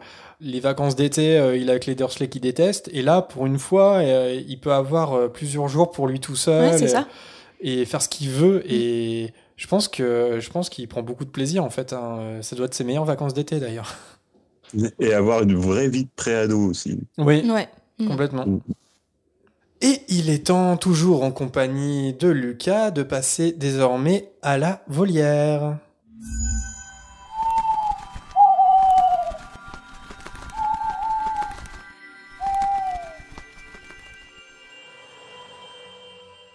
Une volière 100% sonore cette fois, et on commence par un premier hibou, celui d'Aurélie. Hello Marina et Jérémy, déjà contente que vous soyez de retour. Euh, j'espère que vous allez mieux depuis votre séjour à Sainte-Mangouste. Euh, en tout cas, contente voilà que, que la fréquence 9 3 quarts reprenne. Ça m'a pas mal manqué, donc euh, plutôt cool que, que ça recommence. voilà, j'avais un petit, petit bout à vous transmettre, car j'ai une question qui m'est venue en lisant le 2 là dernièrement. Euh, c'était concernant le, le conseil d'administration de Poulard. Euh, on en parle pas mal donc dans le 2 euh, au moment notamment donc du de la suspension de, de Dumbledore et de de l'envoi d'Agrid à Azkaban. Euh, mais c'est vrai qu'on sait peu de choses finalement sur sur ces fameux membres. On, on sait qu'il y a Lucius, mais sur les autres on sait pas trop. Donc et pourtant finalement ils ont quand même un rôle important dans l'organisation de l'école mais euh, bah, on n'en parle pas tellement. Euh, et surtout et notamment euh, au moment dans le 5 de, de l'arrivée de Ombrage du fait qu'elle soit la grande inquisitrice euh, et tout ça. Donc euh, voilà je voulais avoir euh, votre avis là-dessus si vous aviez vous lu des, des, infos à ce propos. Donc donc voilà. Merci d'avance pour votre réponse et à bientôt. Et dernière petite chose Dijon ça déchire et la rocade c'est hyper important. Donc on se moque pas de la rocade Merci pour ce final, Aurélie. Tu as tout à fait raison. Vive Dijon. La rocade. Hommage à Stan Rocade, euh, évidemment. bah merci, euh, oui, merci Aurélie pour ton hibou. Euh, alors, est-ce qu'on a plus de détails sur le conseil d'administration de, de Poudlard? Pas vraiment. J'ai essayé de regarder un peu à droite à gauche, mais on sait assez peu de choses. J'ai un peu listé euh, les infos qu'on a. Donc on sait qu'il est composé de 12 sorcières et, et sorciers. Et, euh, et, le conseil a le pouvoir de désigner le directeur, ce qui est assez important parce que c'est vrai qu'on ne sait pas trop comment ça marche, mais comment euh, le, un directeur est élu euh, à mm. Poudlard. Bon, on sait que c'est le conseil d'administration qui, qui font ça, mais on ne sait pas vraiment comment ça se passe. Un peu comme le ministre de la magie d'ailleurs. On sait, on sait qu'il est élu, mais comment, euh, ça reste un mystère. Donc il a le pouvoir de désigner le directeur de Poudlard. Euh, le conseil a aussi le pouvoir de fermer l'école Et même si bah, c'est pas aussi puissant que le ministère de la Magie, bah, parce que Aurélie, tu cites euh, Ombrage, et on voit très bien que euh, le ministère de la Magie, ils n'ont pas attendu euh, l'approbation du conseil d'administration pour, pour mettre Ombrage en, tant que grande inquisitrice. Euh, on sait aussi que le conseil d'administration, il reçoit des éventuelles réclamations des parents d'élèves. Donc, parce qu'au début, moi, je voyais ça un peu comme l'association des parents d'élèves, le conseil d'administration. Mais c'est quand même un truc au-dessus, c'est-à-dire que, en fait, ça, si en tant que parent d'élève, euh, tu veux remonter euh, une information ou un problème, en fait, tu l'envoies au conseil d'administration. Je pense qu'ils ont un pouvoir de sanction. Ouais, je pense aussi. Et voilà, mais sinon, les moments où on évoque on va évoquer à nouveau le conseil d'administration, bah, ça va être euh, dans, euh, dans le troisième tome qu'on est en train de faire en ce moment, puisque évidemment Lucius va à nouveau abuser de son influence euh, pour faire exécuter Buck. Voilà, ce petit salaud. Ah aussi, petite anecdote, on apprend que dans les contes de Biddle le Barde, Lucius a demandé au conseil d'administration d'enlever le conte de la fontaine de la bonne fortune dans la bibliothèque de Poudlard, parce que l'histoire met en avant, entre autres, une relation amoureuse entre une sorcière et un chevalier moldu. Et ça, il, il est hors de question. C'est contre nature. C'est contre nature. Donc voilà, mais on, on, sait assez peu de choses. Ça a un pouvoir quand même, mais pas aussi important euh, que celui du, du, ministère. Et Lucius euh, parasite énormément ce conseil d'administration euh, pendant toute la scolarité, ça c'est sûr. Ah, je crois que c'est même dit qu'il les menace ou les soudoie pour, euh, mm. pour finalement leur faire dire euh, ce qu'il a envie d'entendre. C'est ça, c'est Dumbledore qui dit ça, euh, qu'il a reçu en fait des plaintes des autres membres, comme quoi il les aurait menacés si jamais ils votaient pas contre l'exclusion de Dumbledore dans, dans, la Chambre des Secrets. Comme dans Colanta. Et là, Vincent est arrivé pour rectifier le tir. Attends-moi un 10. C'est Colanta en fait, euh, le conseil d'administration. Euh, il y, a des stratégies. I'm here, bitch. voilà les références. Quelle culture. Et nous passons au hibou sonore de Léo. Salut Fréquence 9 3 quarts. Alors tout d'abord, je voulais dire que j'adorais votre podcast que j'écoute bah, tous les samedis et euh, que je suis actuellement en train de refaire la relecture euh, de Harry Potter et la Chambre des Secrets. Et du coup ce que je fais c'est que d'abord je lis le chapitre et ensuite j'écoute votre euh, podcast, enfin je réécoute votre podcast. Et et lors de ma relecture sur le chapitre 3 le terrier je me suis demandé pourquoi la famille Weasley ne, ne faisait pas le sortilège pour agrandir l'intérieur de leur maison comme comme ils comme ils le font dans, Harry Potter et la Coupe de Feu avec les tantes lors du match de Quidditch au tout début. Donc je me demandais, et bah après c'est tout simplement parce que je pense parce que bah peut-être que que J.K. Rowling n'avait pas euh, n'y avait pas encore pensé, mais voilà, je, je voulais savoir si vous aviez la réponse. Voilà. Merci Léo pour ton hibou sonore. Alors justement, euh, si tu visualises un peu le, terrier, c'est une maison qui est assez haute et, toute biscornue. Et elle est comme ça justement parce que les Weasley l'ont agrandie au fur et à mesure, bon, avec euh, pas grand succès. Et je pense qu'ils l'ont plutôt agrandi en hauteur et, pas en largeur, donc ça donne une sorte de tour de Pise euh, façon sorcière. Voilà. Jérém, Lucas, vous avez quelque chose à ajouter? Bah, moi, je me suis demandé, est-ce que, euh, est-ce que les Weasley en ont vraiment besoin déjà de d'agrandir l'intérieur de leur maison par magie? Ouais, parce que c'est une maison qui est assez atypique en soi. Je sais pas s'ils ont besoin de plus de place. Mais en fait, je pense qu'au départ, elle n'était pas si haute cette maison. Ouais, ouais. Et au fur et à mesure qu'ils ont eu leurs enfants, ils l'ont agrandie en mm-hmm. hauteur en fait. Et vu le l'aspect de leur maison, je pense que pour euh, agrandir une maison avec succès, euh, faut peut-être avoir une certaine maîtrise de, ce sortilège parce que c'est assez. Euh, je sais pas, peut-être que pour les Weasley c'est réussi, mais je pense que c'est un peu raté leur agrandissement euh, façon architecturale. Ouais, j'aime bien le fait que ça soit une petite maison pilée comme ça, qui tient que par la magie. Euh, je trouve que ça a du, je trouve que ça a du charme, donc ça serait un peu dénaturer euh, l'âme de la maison de la rendre plus grande par magie. Et puis, et puis je me demande tout simplement si c'est possible en fait, parce que c'est possible dans un petit espace comme une tente, mais est-ce que tu peux agrandir une maison?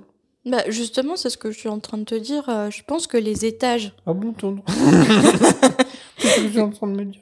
les, les étages en fait ont été ajoutés par magie, je pense. Au Oui. fur et à mesure que les enfants sont, sont nés, donc c'est possible. Oui, oui, mais en fait, c'est pas. Euh, comment dire Parce qu'en fait, le, dans la tente, en fait, c'est la tente est toute petite, mais à Ah, l'intérieur, c'est en immense. largeur, oui, ok, oui, oui. d'accord. Et en fait, je me demande parce que c'est possible sur une tente, mais est-ce que c'est possible à l'échelle d'une maison Hmm, Ok. Tu vois? Ou peut-être qu'il faut savoir maîtriser vraiment ce sortilège pour euh, pouvoir agrandir une maison comme ça. euh. Ouais.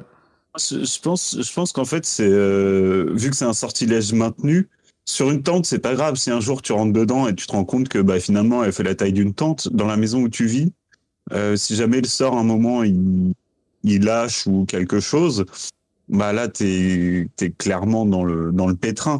Et puis c'est vrai que déjà la, la maison, euh, rien que de maintenir la maison debout et de faire des extensions, ça a été fait un peu n'importe comment. Et apparemment c'est un peu bancal il se, ça demande peut-être ouais, un petit peu d'architecture. Il y a peut-être des sorciers architectes. Et ça doit coûter cher. Voilà. En tout cas, le terrier, moi, c'est un de mes endroits magiques préférés. Euh, J'aime bien ce- cette maison empilée par magie comme ça. euh, Enfin, J'aime beaucoup. Et effectivement, ça serait un peu dénaturer le lieu, en fait, de la, de la rendre plus grande par magie. Et puis, euh, effectivement, si t'as un problème sur ton sortilège, euh, ouais, comme tu dis, Lucas, c'est quand même là où t'habites, donc ça peut être très très embêtant. oui. Allez, on passe tout de suite au prochain hibou sonore, celui de Juliette. Salut la fréquence, j'espère que vous allez bien. Marina, j'espère que tu t'es bien remise de tes séjours à Sainte-Mangouste et que tu n'as pas croisé le carte. J'ai une question. Quand, dans le premier livre, Hermione répare les lunettes d'Harry, elle ne reçoit pas d'avertissement de la part du ministère. Donc est-ce que c'est parce qu'elle n'est pas encore officiellement à l'école, donc pas encore officiellement sorcière Ou c'est juste un trou dans la narration? Merci. Bonne journée, j'adore ce que vous faites et j'espère être dans la volière. Merci Juliette, et bah tu vois, t'es dans la volière. Magnifique. Et oui, j'ai croisé le kart et il me laissait pas dormir la nuit. il est très bruyant. En vrai, c'est- ça doit être terrifiant. Le carte qui vient dans ta chambre comme ça. Ah non, non, je parlais par rapport au faux nord euh, des nuits Oui, oui, oui. oui. à Sainte-Mangouste. Oui, oui, oui, c'était c'était un peu la même. Bah, pour répondre à ta question, en tout cas, Juliette, euh, je pense qu'il y a une, euh, tout simplement, il y a une tolérance en fait pour les sorciers qui sont pas encore scolarisés à Poudlard. Donc, euh, un peu comme le sortilège que, que lance Ron sur Croutard dans Poudlard Express pour le rendre jaune. Donc, tant qu'on est, tant que les, les, les enfants sont pas scolarisés à Poudlard, ils peuvent pas être inquiétés pour des sortilèges qui, qui lancent parce que, bah, euh, on leur a pas appris encore à maîtriser la magie. Donc, bon, après, c'est un peu aux parents de, de faire attention mais en tout cas, ils peuvent pas avoir de problème d'ordre légal euh, par rapport à ça. Et d'ailleurs, euh, petite euh, petite info. Après vérification, dans le livre, en fait, Hermione, elle répare pas les lunettes de Harry. Ça, c'est vraiment une invention des, des films. Un peu, et comme l'incantation Oculus Reparo, par exemple, c'est une, formule magique qui n'apparaît jamais dans les livres. Ça a été euh, inventé, en fait, euh, par les films. Donc, euh, donc en fait, le, dans le Poudlard Express, il y a juste Ron qui tente de, de rendre Croutard jaune, mais Hermione ne répare pas les lunettes. De... Elle les répare pas du tout, elle fait pas. Il y a pas du tout mention des lunettes d'Harry euh, qui sont cassées. Bah, pas dans, pas dans le Poudlard Express, pas dans, pas dans cette scène-là en tout cas. En fait, pendant toute la saga, il a un, un vieux scotch à ses lunettes. Il pense jamais à les réparer. Oh, je pense qu'à un moment c'est fait quand même parce que par contre il répare d'autres trucs euh, parce que le sort réparo tout court existe dans les bouquins si je me souviens bien. Donc je pense Oui, qu'à un Réparo, moment il oui. va se dire si oui. Puis enfin je veux dire il y a un moment quand il voit la thune qu'il a à Gringotts il s'en achète peut-être aussi des nouvelles. C'est sûr. Mais bon, ça, c'était pas forcément assez intéressant pour l'indiquer dans le livre, Est-ce qu'il y a une sécurité sociale sorcière et une mutuelle sorcière? Oula, oula. Ah, ah. Parce que les lunettes, ça coûte cher Bah, j'espère parce qu'après l'attaque d'Arthur pour Nagini, euh, ils auraient dû revendre la maison sinon. Est-ce qu'il y a des opticiens mutualistes dans le monde des sorciers Allez, nous passons au hibou sonore de Rémi. Salut à vous deux. Euh, voilà, j'avais une petite euh, question à vous poser et une réaction également. Lorsque vous faisiez le premier tome, donc à l'école des sorciers, vous parliez de Dumbledore et de Harry et vous disiez que Harry était le pion de Dumbledore. Et en fait, j'avais tiqué sur cette euh, affirmation tout simplement parce que je suis fan de Dumbledore déjà, donc euh, peut-être que je suis pas totalement objectif, mais pour moi, Dumbledore n'est pas, ne se sert pas de Harry dans le sens où je pense que il avait prévu que Harry survivrait à la fin et que le sacrifice de Harry n'était que la part de leur crux, même si ça il l'a deviné peut-être plus tard. Mais en tout cas, euh, il savait, je pense, que Harry pourrait choisir de revenir et que donc euh, Harry ne mourrait pas complètement. Euh, après, c'est ma entre guillemets théorie, c'est ce que je pense, et j'aimerais savoir si vous avez le même ressenti ou si pour vous vraiment Harry était juste un pion pour Dumbledore et que bah il, il en avait rien à faire de lui outre mesure et qu'il fallait seulement détruire euh, Voldemort. Voilà. Et bah en tout cas, euh, je voulais vous remercier pour votre podcast parce que vous êtes vraiment au top, vous êtes formidable et euh, et ça fait du bien de pouvoir euh, écouter des, des choses comme ça sur Harry Potter, même encore aujourd'hui, des années après. Donc voilà. Merci à vous et continuez comme ça. Merci Rémi, ça nous fait extrêmement plaisir. Euh, alors, est-ce que Dumbledore s'en fout totalement de Harry et pour lui c'était simplement un pion? Non, parce qu'il y a des sortes de, à mon avis, un sentiment un peu paternaliste qui, euh, non paternaliste c'est péjoratif, mais une sorte de Paternel. de- paternel plutôt, une relation un peu père-fils entre, ouais, c'est un peu compliqué en fait. Dumbledore, Il aime profondément Harry. il aime profondément Harry. Après, jus- on pourrait pas définir comme un amour paternel. J'ai un peu du mal à le définir comme ça. Il aime profondément Harry, mais à sa manière, en fait. Euh, Est-ce qu'il a un pion pour Dumbledore? Oui, je le pense. Mais il y a des sentiments qui se sont, en fait, euh, mélangés au plan de, de Dumbledore. Et après, même si la, Dumbledore avait anticipé le fait que Harry pourrait éventuellement choisir de revenir à la fin, c'est quand même prendre un risque énorme en fait. C'est mettre en danger la vie d'autrui et mettre en danger la, vie d'un enfant dès le départ ou d'un adolescent en tout cas. Donc euh, je trouve que c'est très très risqué comme euh, stratégie et, il faut vraiment, euh, comment dire, être prêt à tout en fait pour aller jusqu'au bout de son plan, quitte à sacrifier la vie d'un d'un- d'une jeune personne. Tu veux réagir, Lucas? Ouais, bah moi je, je- je suis assez d'accord avec euh, avec Marina, mais d'un autre côté, euh, je pense que là Dumbledore il retombe un petit peu dans ses travers de pour le plus grand bien. Mhm. Et puis en plus, euh, je pense que même, enfin, ça l'attriste un peu de, enfin, c'est sûr qu'il préférerait qu'Harry s'en sorte et tout, mais d'un autre côté, je pense qu'il aurait préféré aussi que Voldemort euh, puisse vivre, qu'il y ait une solution euh, pour arrêter Voldemort sans le tuer. Mais euh, il y a un moment où il faut que quelqu'un prenne cette décision, et c'est une décision extrêmement désagréable, mais il faut que quelqu'un le fasse. Et je pense que c'est aussi un sacrifice de la part de Dumbledore de se dire, ok, j'adore ce gamin, mais par contre, il y a un moment, il faut que ce soit fait. Je prends sur moi et euh, je pense, je pense qu'il se déteste pour ça, Dumbledore. Mais il faut que quelqu'un le fasse. Et, euh, et du coup, euh, je, oui, pour moi, euh, bah oui, il envoie. Je crois que c'est Rogue hein, qui dit qu'il l'envoie à l'abattoir. Euh, après, voilà, après tout ce qu'ils ont fait pour le protéger, pour l'entraîner, ils l'envoient à l'abattoir.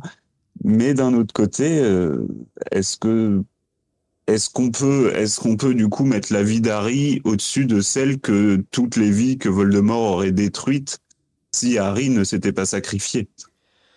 Ouais, la question que je me pose vraiment, je sais pas votre avis, mais est-ce que vous pensez que Dumbledore savait que Harry pourrait survivre si jamais il se sacrifiait? Est-ce que c'est quelque chose qu'il anticipe Est-ce qu'il est sûr de son plan?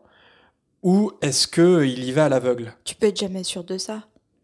C'est bah oui parce que comme comme le dit Dumbledore lui-même dans les limbes, il- la relation entre Harry et Voldemort, c'est tellement un cas unique dans le monde de la magie que ça n'obéit à aucune règle quelque part. Et de là, je me dis bah ça veut dire que Dumbledore pouvait pas anticiper tout. C'est pas possible. Et, effectivement, je, me demande la part d'anticipation de Dumbledore, mais on se la demande pendant toute la saga. Mais à, à quel point il a pu anticiper euh, ce qu'allait ce qu'allait arriver Très clairement, le but c'était que Harry se sacrifie parce qu'il faut que Harry se sacrifie et il faut que Voldemort le tue. C'est le seul moyen pour tuer leur crux, mais c'est le seul moyen pour tuer leur crux en épargnant peut-être la vie de Harry. Mais ça, euh, est-ce que Dumbledore, euh, il est sûr de ça ou est-ce que c'est un pari comme ça en l'air? C'est j'ai j'ai beaucoup de mal à répondre à, à la question de Rémi. C'est vraiment une, question très complexe. Bah, je, crois qu'il y a une réponse. Il faudrait vérifier dans les livres, mais je crois qu'à un moment, Dumbledore, je me demande si c'est pas justement dans, dans cette gare de King Cross, un petit peu les limbes là, où il dit je, je me doutais que ça pouvait arriver. Mm-hmm. Ouais. Et, je crois que non, enfin, il a un peu piffé sur ce coup-là, mais bon, d'un autre côté, euh, encore une fois, si ça permet de mettre fin à, enfin, de toute façon, une guerre, c'est des sacrifices, donc si ça permet de mettre fin à, un règne de tyrannie, il euh, bah, faut que quelqu'un le fasse, quoi. Ouais, pour le plus grand bien, comme tu dis. Donc tu serais du côté du plus grand bien, euh, Lucas. dans, dans, le cas d'une, dans le cas d'une guerre, ouais. Enfin, là, dans, dans ce cas-là, franchement, je pense qu'à la place de Dumbledore, j'aurais, j'aurais, euh, j'aurais réagi de la même façon, euh, à contre-cœur vraiment. Euh, parce qu'en plus, mon côté pouf souffle me dicte que non. Euh, enfin, quitte, on va pas sacrifier une personne pour la vie des autres. Mais là, enfin, dans une guerre, il y a des morts de toute façon. Et bon, après, il laisse le choix à Harry finalement. Enfin, oui, plus ou moins, mais ce qu'être arrivé jusque-là, Harry, il avait le choix finalement de se dire non, on va essayer de trouver une autre solution. Et c'est Harry qui décide de se sacrifier finalement. C'est pas, c'est pas Dumbledore qui l'attache à un poteau et qui dit à Voldemort, tiens, je te le donne. Ah bah c'est l'ascenseur émotionnel, hein, parce que à travers les souvenirs de, de Rogue, Harry apprend qu'il doit se sacrifier.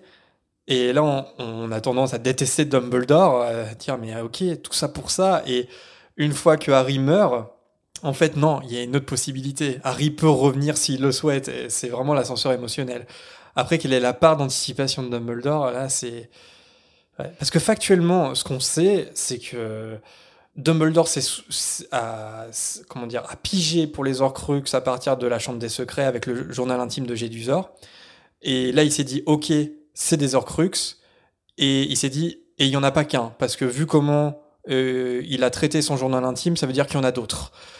J'ai tendance quand même à penser, mais euh, c'est presque, je, pense qu'on peut considérer ça comme un fait, que c'est à partir de l'ordre du Phénix que Dumbledore comprend que Harry est un Horcrux. Parce que quand il attaque Arthur Weasley à travers euh, Nagini, il y a ce moment, euh, il y a ce moment un peu étrange où il réfléchit à voix haute et il dit oui naturellement, mais séparés dans leur essence. Et là, et je pense que c'est clairement à ce moment-là qu'il comprend que Harry est un Horcrux et que ça va être beaucoup encore plus compliqué que ce que ce qu'il avait pu envisager. Mais à part ces faits-là, connaissance des Horcrux et connaissance de Harry en Horcrux à partir de l'ordre du Phénix, c'est très dur de se mettre dans la tête de Dumbledore. C'est très dur. D'ailleurs, je, reviens rapidement sur, sur l'ascenseur émotionnel. Je sais pas si je vous avais déjà non, euh, raconté cette petite anecdote où moi j'ai été spoilé justement de ça. Oui. Euh, si, mais par, en plus par M6, sur un journal télévisé sur M6, où en gros ils annonçaient la sortie euh, des reliques de la mort et que à la fin la voix off euh, a dit un petit truc, euh, mais que les lecteurs se rassurent, notre héros à lunettes ne meurt pas, un truc dans le genre. Tu vois. Non mais j'espère qu'il y a quelqu'un qui est parti en prison pour ça. ah bah j'espère vraiment, parce qu'en plus c'était vraiment la grosse question, c'est est-ce que Harry Potter meurt quoi? C'est pas sur M6 ou, France 2 où on a vu les archives d'un reportage pour la sortie euh, d'un des livres ou d'un des films d'Harry Potter et c'est Harry Potter On savait pas forcément le dire, hein, même à la sortie du dernier. Mais il y avait, je me souviens, il y, avait, toute une psychose de la part des fans qui, le jour de la sortie du livre, c'était euh, je prends le livre et je me ferme, je me coupe du monde mm. parce que j'ai pas du tout envie qu'on me spoil. ouais.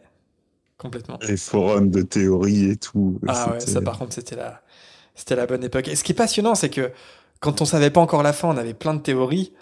Mais encore aujourd'hui, quand la saga est terminée, c'est pour ça qu'on est capable de faire des podcasts qui durent des heures. C'est que on a encore plein de théories mm. parce que on a, on n'a pas forcément toutes les réponses en profondeur, en tout cas, et notamment sur les intentions euh, de Dumbledore. Et euh, je passerai ma vie à en, discuter, euh, ça c'est sûr. enfin, je pourrais en tout cas. Oui, oui, je pense que je, pense que je pourrais t'accompagner. Tant qu'il y a de la bière, je suis là. Tant qu'il y a de la bière et du Harry Potter, on est là. Exactement. faudrait ouvrir un bar bière et Harry Potter. Harry Potter and bière. Un truc comme ça. Oh, bah ça existe, il y a des bars à thème. On passe euh, à un prochain hibou. Cette fois, celui de Mawinou. Bonjour la fréquence. J'espère que vous allez bien. Euh, un petit message pour vous dire que je suis super contente de votre, euh, votre retour. Et euh, j'avais une question par rapport au premier livre et film de Harry Potter, où au moment où Harry rencontre le professeur Quirrell dans le premier livre, il est bien écrit que Quirrell saisit la main de Harry pour le, lui serrer la main et on sait très bien que à la fin, c'est le contact qui euh, tue euh, Quirrell euh, par le pouvoir de la protection de la mère de Harry. Donc, je voulais savoir ce que vous en pensiez par rapport au fait que est-ce que Quirrell est parti entre le jour de, de la visite du chemin de traverse de Harry et la rentrée et a fait la rencontre de Voldemort à ce moment-là? Ou c'est encore un, un, petit problème dans, dans le temps et euh, ou une incohérence de la part de Rowling ou est-ce qu'il y avait eu le temps entre euh, ce jour-là et euh, la rentrée qu'il aille en Albanie et, et qu'il fasse la rencontre de Voldemort à ce moment-là. Voilà, merci beaucoup et super, je suis ravie de votre retour et j'ai hâte d'en écouter plus. Bonne continuation. Merci Mawinou pour ton hibou et tes encouragements, ça fait plaisir. Alors, effectivement, dans le livre, Quirrell, il serre la main de Harry mais en fait, il explique à la fin que Voldemort a pris possession de son corps, ou euh, plutôt de l'arrière de sa tête, je sais pas comment dire, après précisément son échec à Gringotts.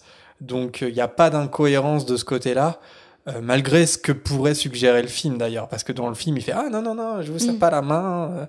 Donc en fait le film, en plus il a déjà son turban en fait euh, dans au chaudron baveur. Donc en fait ça suggère que Quirrell est déjà, a déjà, est déjà possédé par Voldemort dans le film et qui peut pas toucher Harry. Mais en plus, pour moi, ça colle pas parce que je vois pas comment, pourquoi il éviterait de toucher Harry parce qu'il est censé pas savoir qu'il peut pas le toucher. Enfin bref, j'aime pas trop ce, cet ajout du film parce que pour moi, ça fait pas trop de sens. Mais en tout cas, dans le livre, effectivement, il lui serre la main, mais parce que parce que Voldemort euh, prend possession du corps de Quirrell juste après. Et je pense pas que Quirrell ait besoin de il a, y a, pas de voyage en Albanie ou quoi que ce soit. Euh, c'est un truc qu'on sait pas, mais en fait Voldemort est, est là, quoi. Euh, même s'il est pas, il a pas, il possède pas le corps de Quirrell, il est, il est à ses côtés. Alors on ne sait pas exactement sous quelle forme, euh, mais en tout cas pas d'incohérence. Je sais pas si vous avez quelque chose, autre chose à, à ajouter. Du tout. Tu as tout dit, mon cher ami. Bah, moi, j'ai juste un petit truc à ajouter, c'est que euh, c'est vrai que du coup, le turban, il l'a pas normalement au chaudron baveur, puis il l'a ensuite à la rentrée, mais ça veut dire que quand même, euh, cette histoire euh, de il y a de l'ail dedans pour éloigner les vampires parce qu'il a peur depuis qu'il a rencontré un vampire. C'est-à-dire que son voyage où il a rencontré un vampire, c'était peut-être au mois d'août, du coup. ouais, c'est ça, parce que ça, c'est dit dans le livre. Ouais. Ça suggère, oui, que c'est une rencontre récente. Enfin, c'est sûrement un mensonge éhonté. Hein, bah oui, euh, oui, bien sûr. Bien sûr. Bah oui, enfin, c'est l'excuse qui se donne. Mais du coup, je pense que c'est une, histoire qu'il invente et qu'il invente et qui situe peut-être justement euh, l'été dernier. Enfin, l'été avant la, rentrée. Pour justifier pourquoi il porte un turban soudainement euh, à la rentrée, quoi. Mm, mm. Allez, il est temps de conclure la volière avec un dernier hibou, celui de Margot. Bonjour Marina, bonjour Jérémy, je suis ravie de vous retrouver sur les ondes. Euh, une petite question. Aujourd'hui, je suis en train de réécouter. D'ailleurs, c'est la première fois que je l'écoute en livre audio euh, Harry Potter et le Prince de Sang Mêlé, qui est un de mes tomes préférés. Et euh, dans le passage où Dumbledore et Harry sont dans la caverne, que Dumbledore vient de finir de vider, de vider la, potion pour, pour pouvoir récupérer leur crux, il réclame de l'eau. Et Harry va tenter d'utiliser le sortilège Aguamenti pour remplir la coupe et lui donner à boire. Et là, je me pose une question par rapport à cette fameuse loi de Gamp sur les particules élémentaires qu'on découvre dans le 7, si je dis pas de bêtises.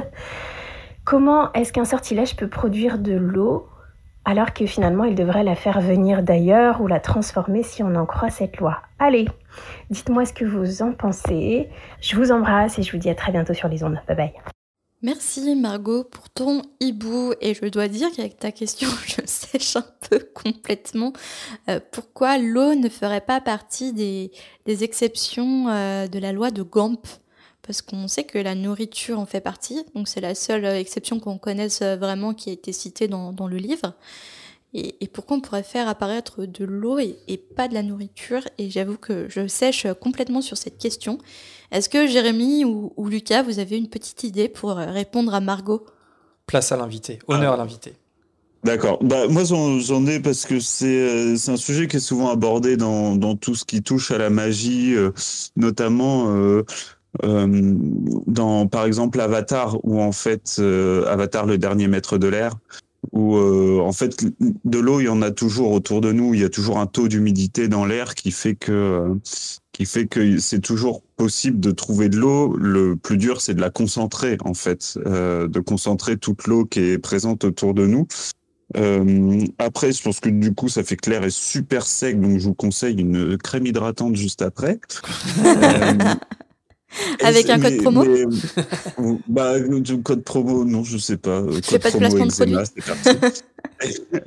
Et du coup, non, mais par contre, et aussi, sinon, moi, ce qui m'a fait rire, c'est que j'ai imaginé un genre de citerne au ministère de la magie euh, qui est rempli régulièrement pour euh, pour le sort Aguamenti, parce que quand même, enfin, c'est une- la vie, l'eau, c'est quelque chose qui est hyper important dans la vie, Mhm. et que du coup, pour éteindre un incendie, euh, pour pas mourir de soif, il y a peut-être une réserve euh, au ministère de la magie remplie d'eau pour euh, pour les sortilèges Aguamenti lancés un peu partout dans en Grande-Bretagne.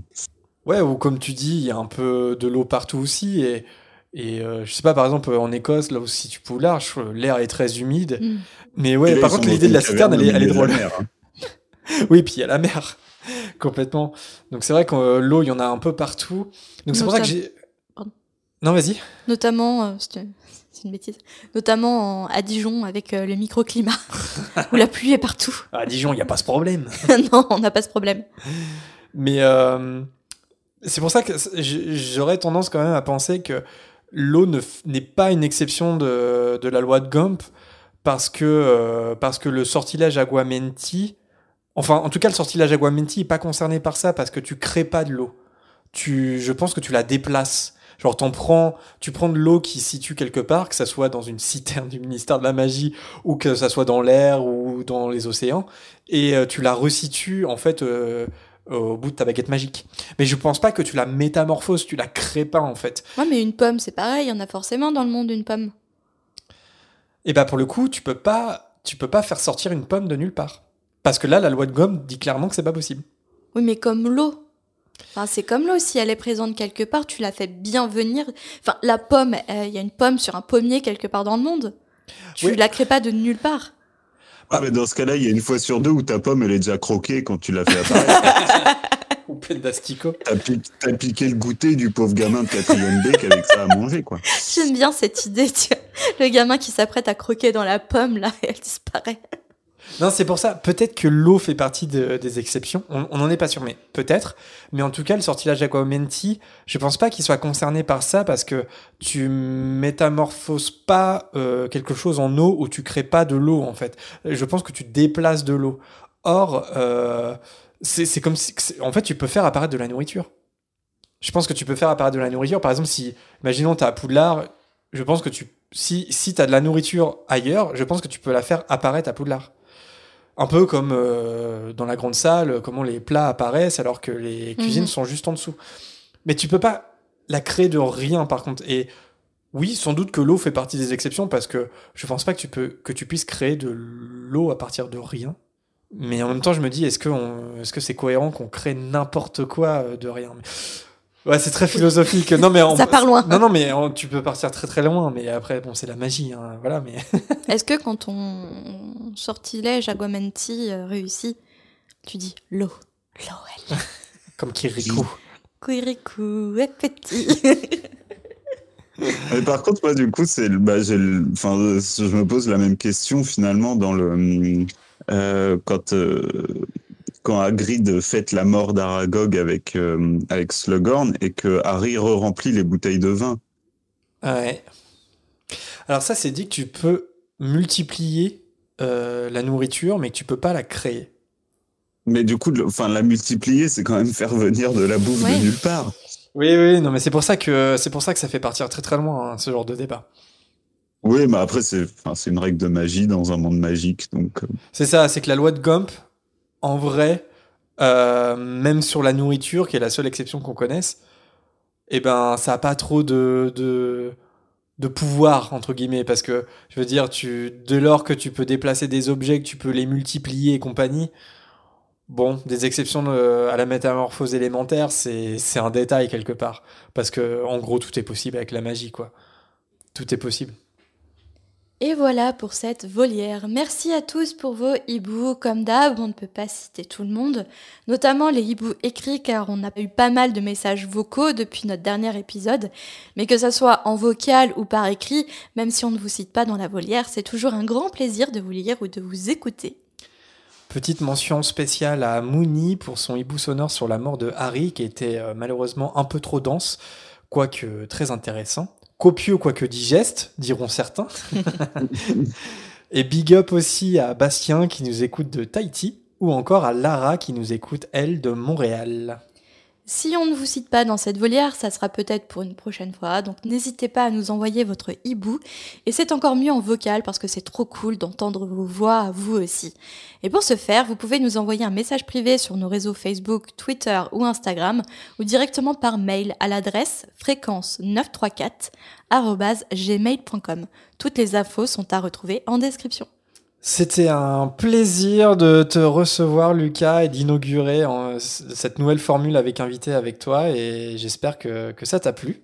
Plaisir partagé, tout à fait. C'était, ça me rappelle ma prime jeunesse euh, de il n'y a pas si longtemps, finalement. Ouais, ça ravive des souvenirs du podcast. Et on espère que ça a plu, que ce format a plu aux auditeurs aussi, et que je pense que beaucoup de nos auditeurs vont être super contents d'entendre à nouveau ta voix, parce que je pense que tu as été un des préférés du, podcast. Ton nom revient souvent. Donc euh, je pense que tout le monde va être content quand ils vont découvrir qui est l'invité euh, à cette émission. En tout cas, ouais, on, en, on invitera évidemment d'autres anciens du podcast, parce que, ouais, ça c'est sûr, on, on le fera, quoi. Mais en tout cas, euh, ouais, Lucas, c'était trop cool. De... Ça, ça, ouvre vraiment notre émission, ça, lui donne un peu une autre dimension et, euh, c'était euh, top d'inaugurer ça avec toi en tout cas. Je suis ravi. Alors on accueillera aussi prochainement des, auditeurs à participer. On vous tient au courant un peu plus tard parce que c'est vrai qu'on a d'abord quelques idées de guests, euh, comme on l'a dit, d'autres anciens du podcast bien sûr, mais aussi des amis dans le monde du podcast ou autre. Bref, on vous tient au courant du moment où on ouvrira nos micros à nos auditeurs. Un projet aussi un peu plus proche dans le temps euh, est celui d'ouvrir un serveur Discord. Alors c'est d'ailleurs l'appli qu'on utilise pour enregistrer en ce moment même. On s'y connaît un peu moins sur Discord, mais on devrait réussir à lancer ça publiquement assez vite si jamais ça vous intéresse. Ouais, ça peut être le moyen d'échanger euh, au-delà des réseaux sociaux et de notre groupe euh, Facebook. Par exemple, euh, en vocal de temps en temps, en dehors de nos émissions classiques. Mais pour le moment, vous pouvez évidemment en fait garder le contact avec nous sur ces réseaux. Une nouvelle fois, tous les portes loin sont en description. Vous pouvez aussi retrouver en description notre page Tipeee. C'est un moyen de soutenir l'émission avec quelques galions si le cœur vous en dit et si votre coffre-fort à Gringotts vous le permet. C'est d'ailleurs grâce à ces soutiens qu'on peut enregistrer dans de bonnes conditions cette émission avec Lucas et avec euh, d'autres invités prochainement. Donc on remercie chaleureusement nos tipeurs du moment, comme à chaque fois. Lucie, Yurad, Marie, Louison, Mademoiselle Or, Yonde, l'arithmancien, Clara, Marion, Chloé, Améry, Aurélien, Cali, Mathilde, Miss Bookin et Calmar Robot. Un grand merci aussi à ceux qui soutiennent le podcast en laissant des notes et des commentaires sur euh, Apple Podcast ou Podcast Addict. C'est le cas récemment de Hermione, Copcha17 et Wait for April sur Apple Podcast ou encore euh, Mathieu sur Podcast Addict. Merci beaucoup. Et peu importe la plateforme sur laquelle vous nous écoutez, si c'est plutôt Spotify, Deezer, Google, YouTube ou autre, chaque abonnement et chaque partage, ça permet peut-être à d'autres fans d'Harry Potter de découvrir l'émission. Et plus la fréquence rassemble d'autres Potterheads, plus on est heureux. on espère que ce numéro vous a plu. En tout cas, on a très hâte de vous retrouver pour le chapitre 5, le détraqueur, en compagnie peut-être d'un nouvel invité mystère. En attendant, portez-vous bien. Merci Lucas et, euh, et à très vite les amis. Merci Lucas. Salut Lucas. Salut tout le monde et à bientôt. Salut, salut. Merci à vous.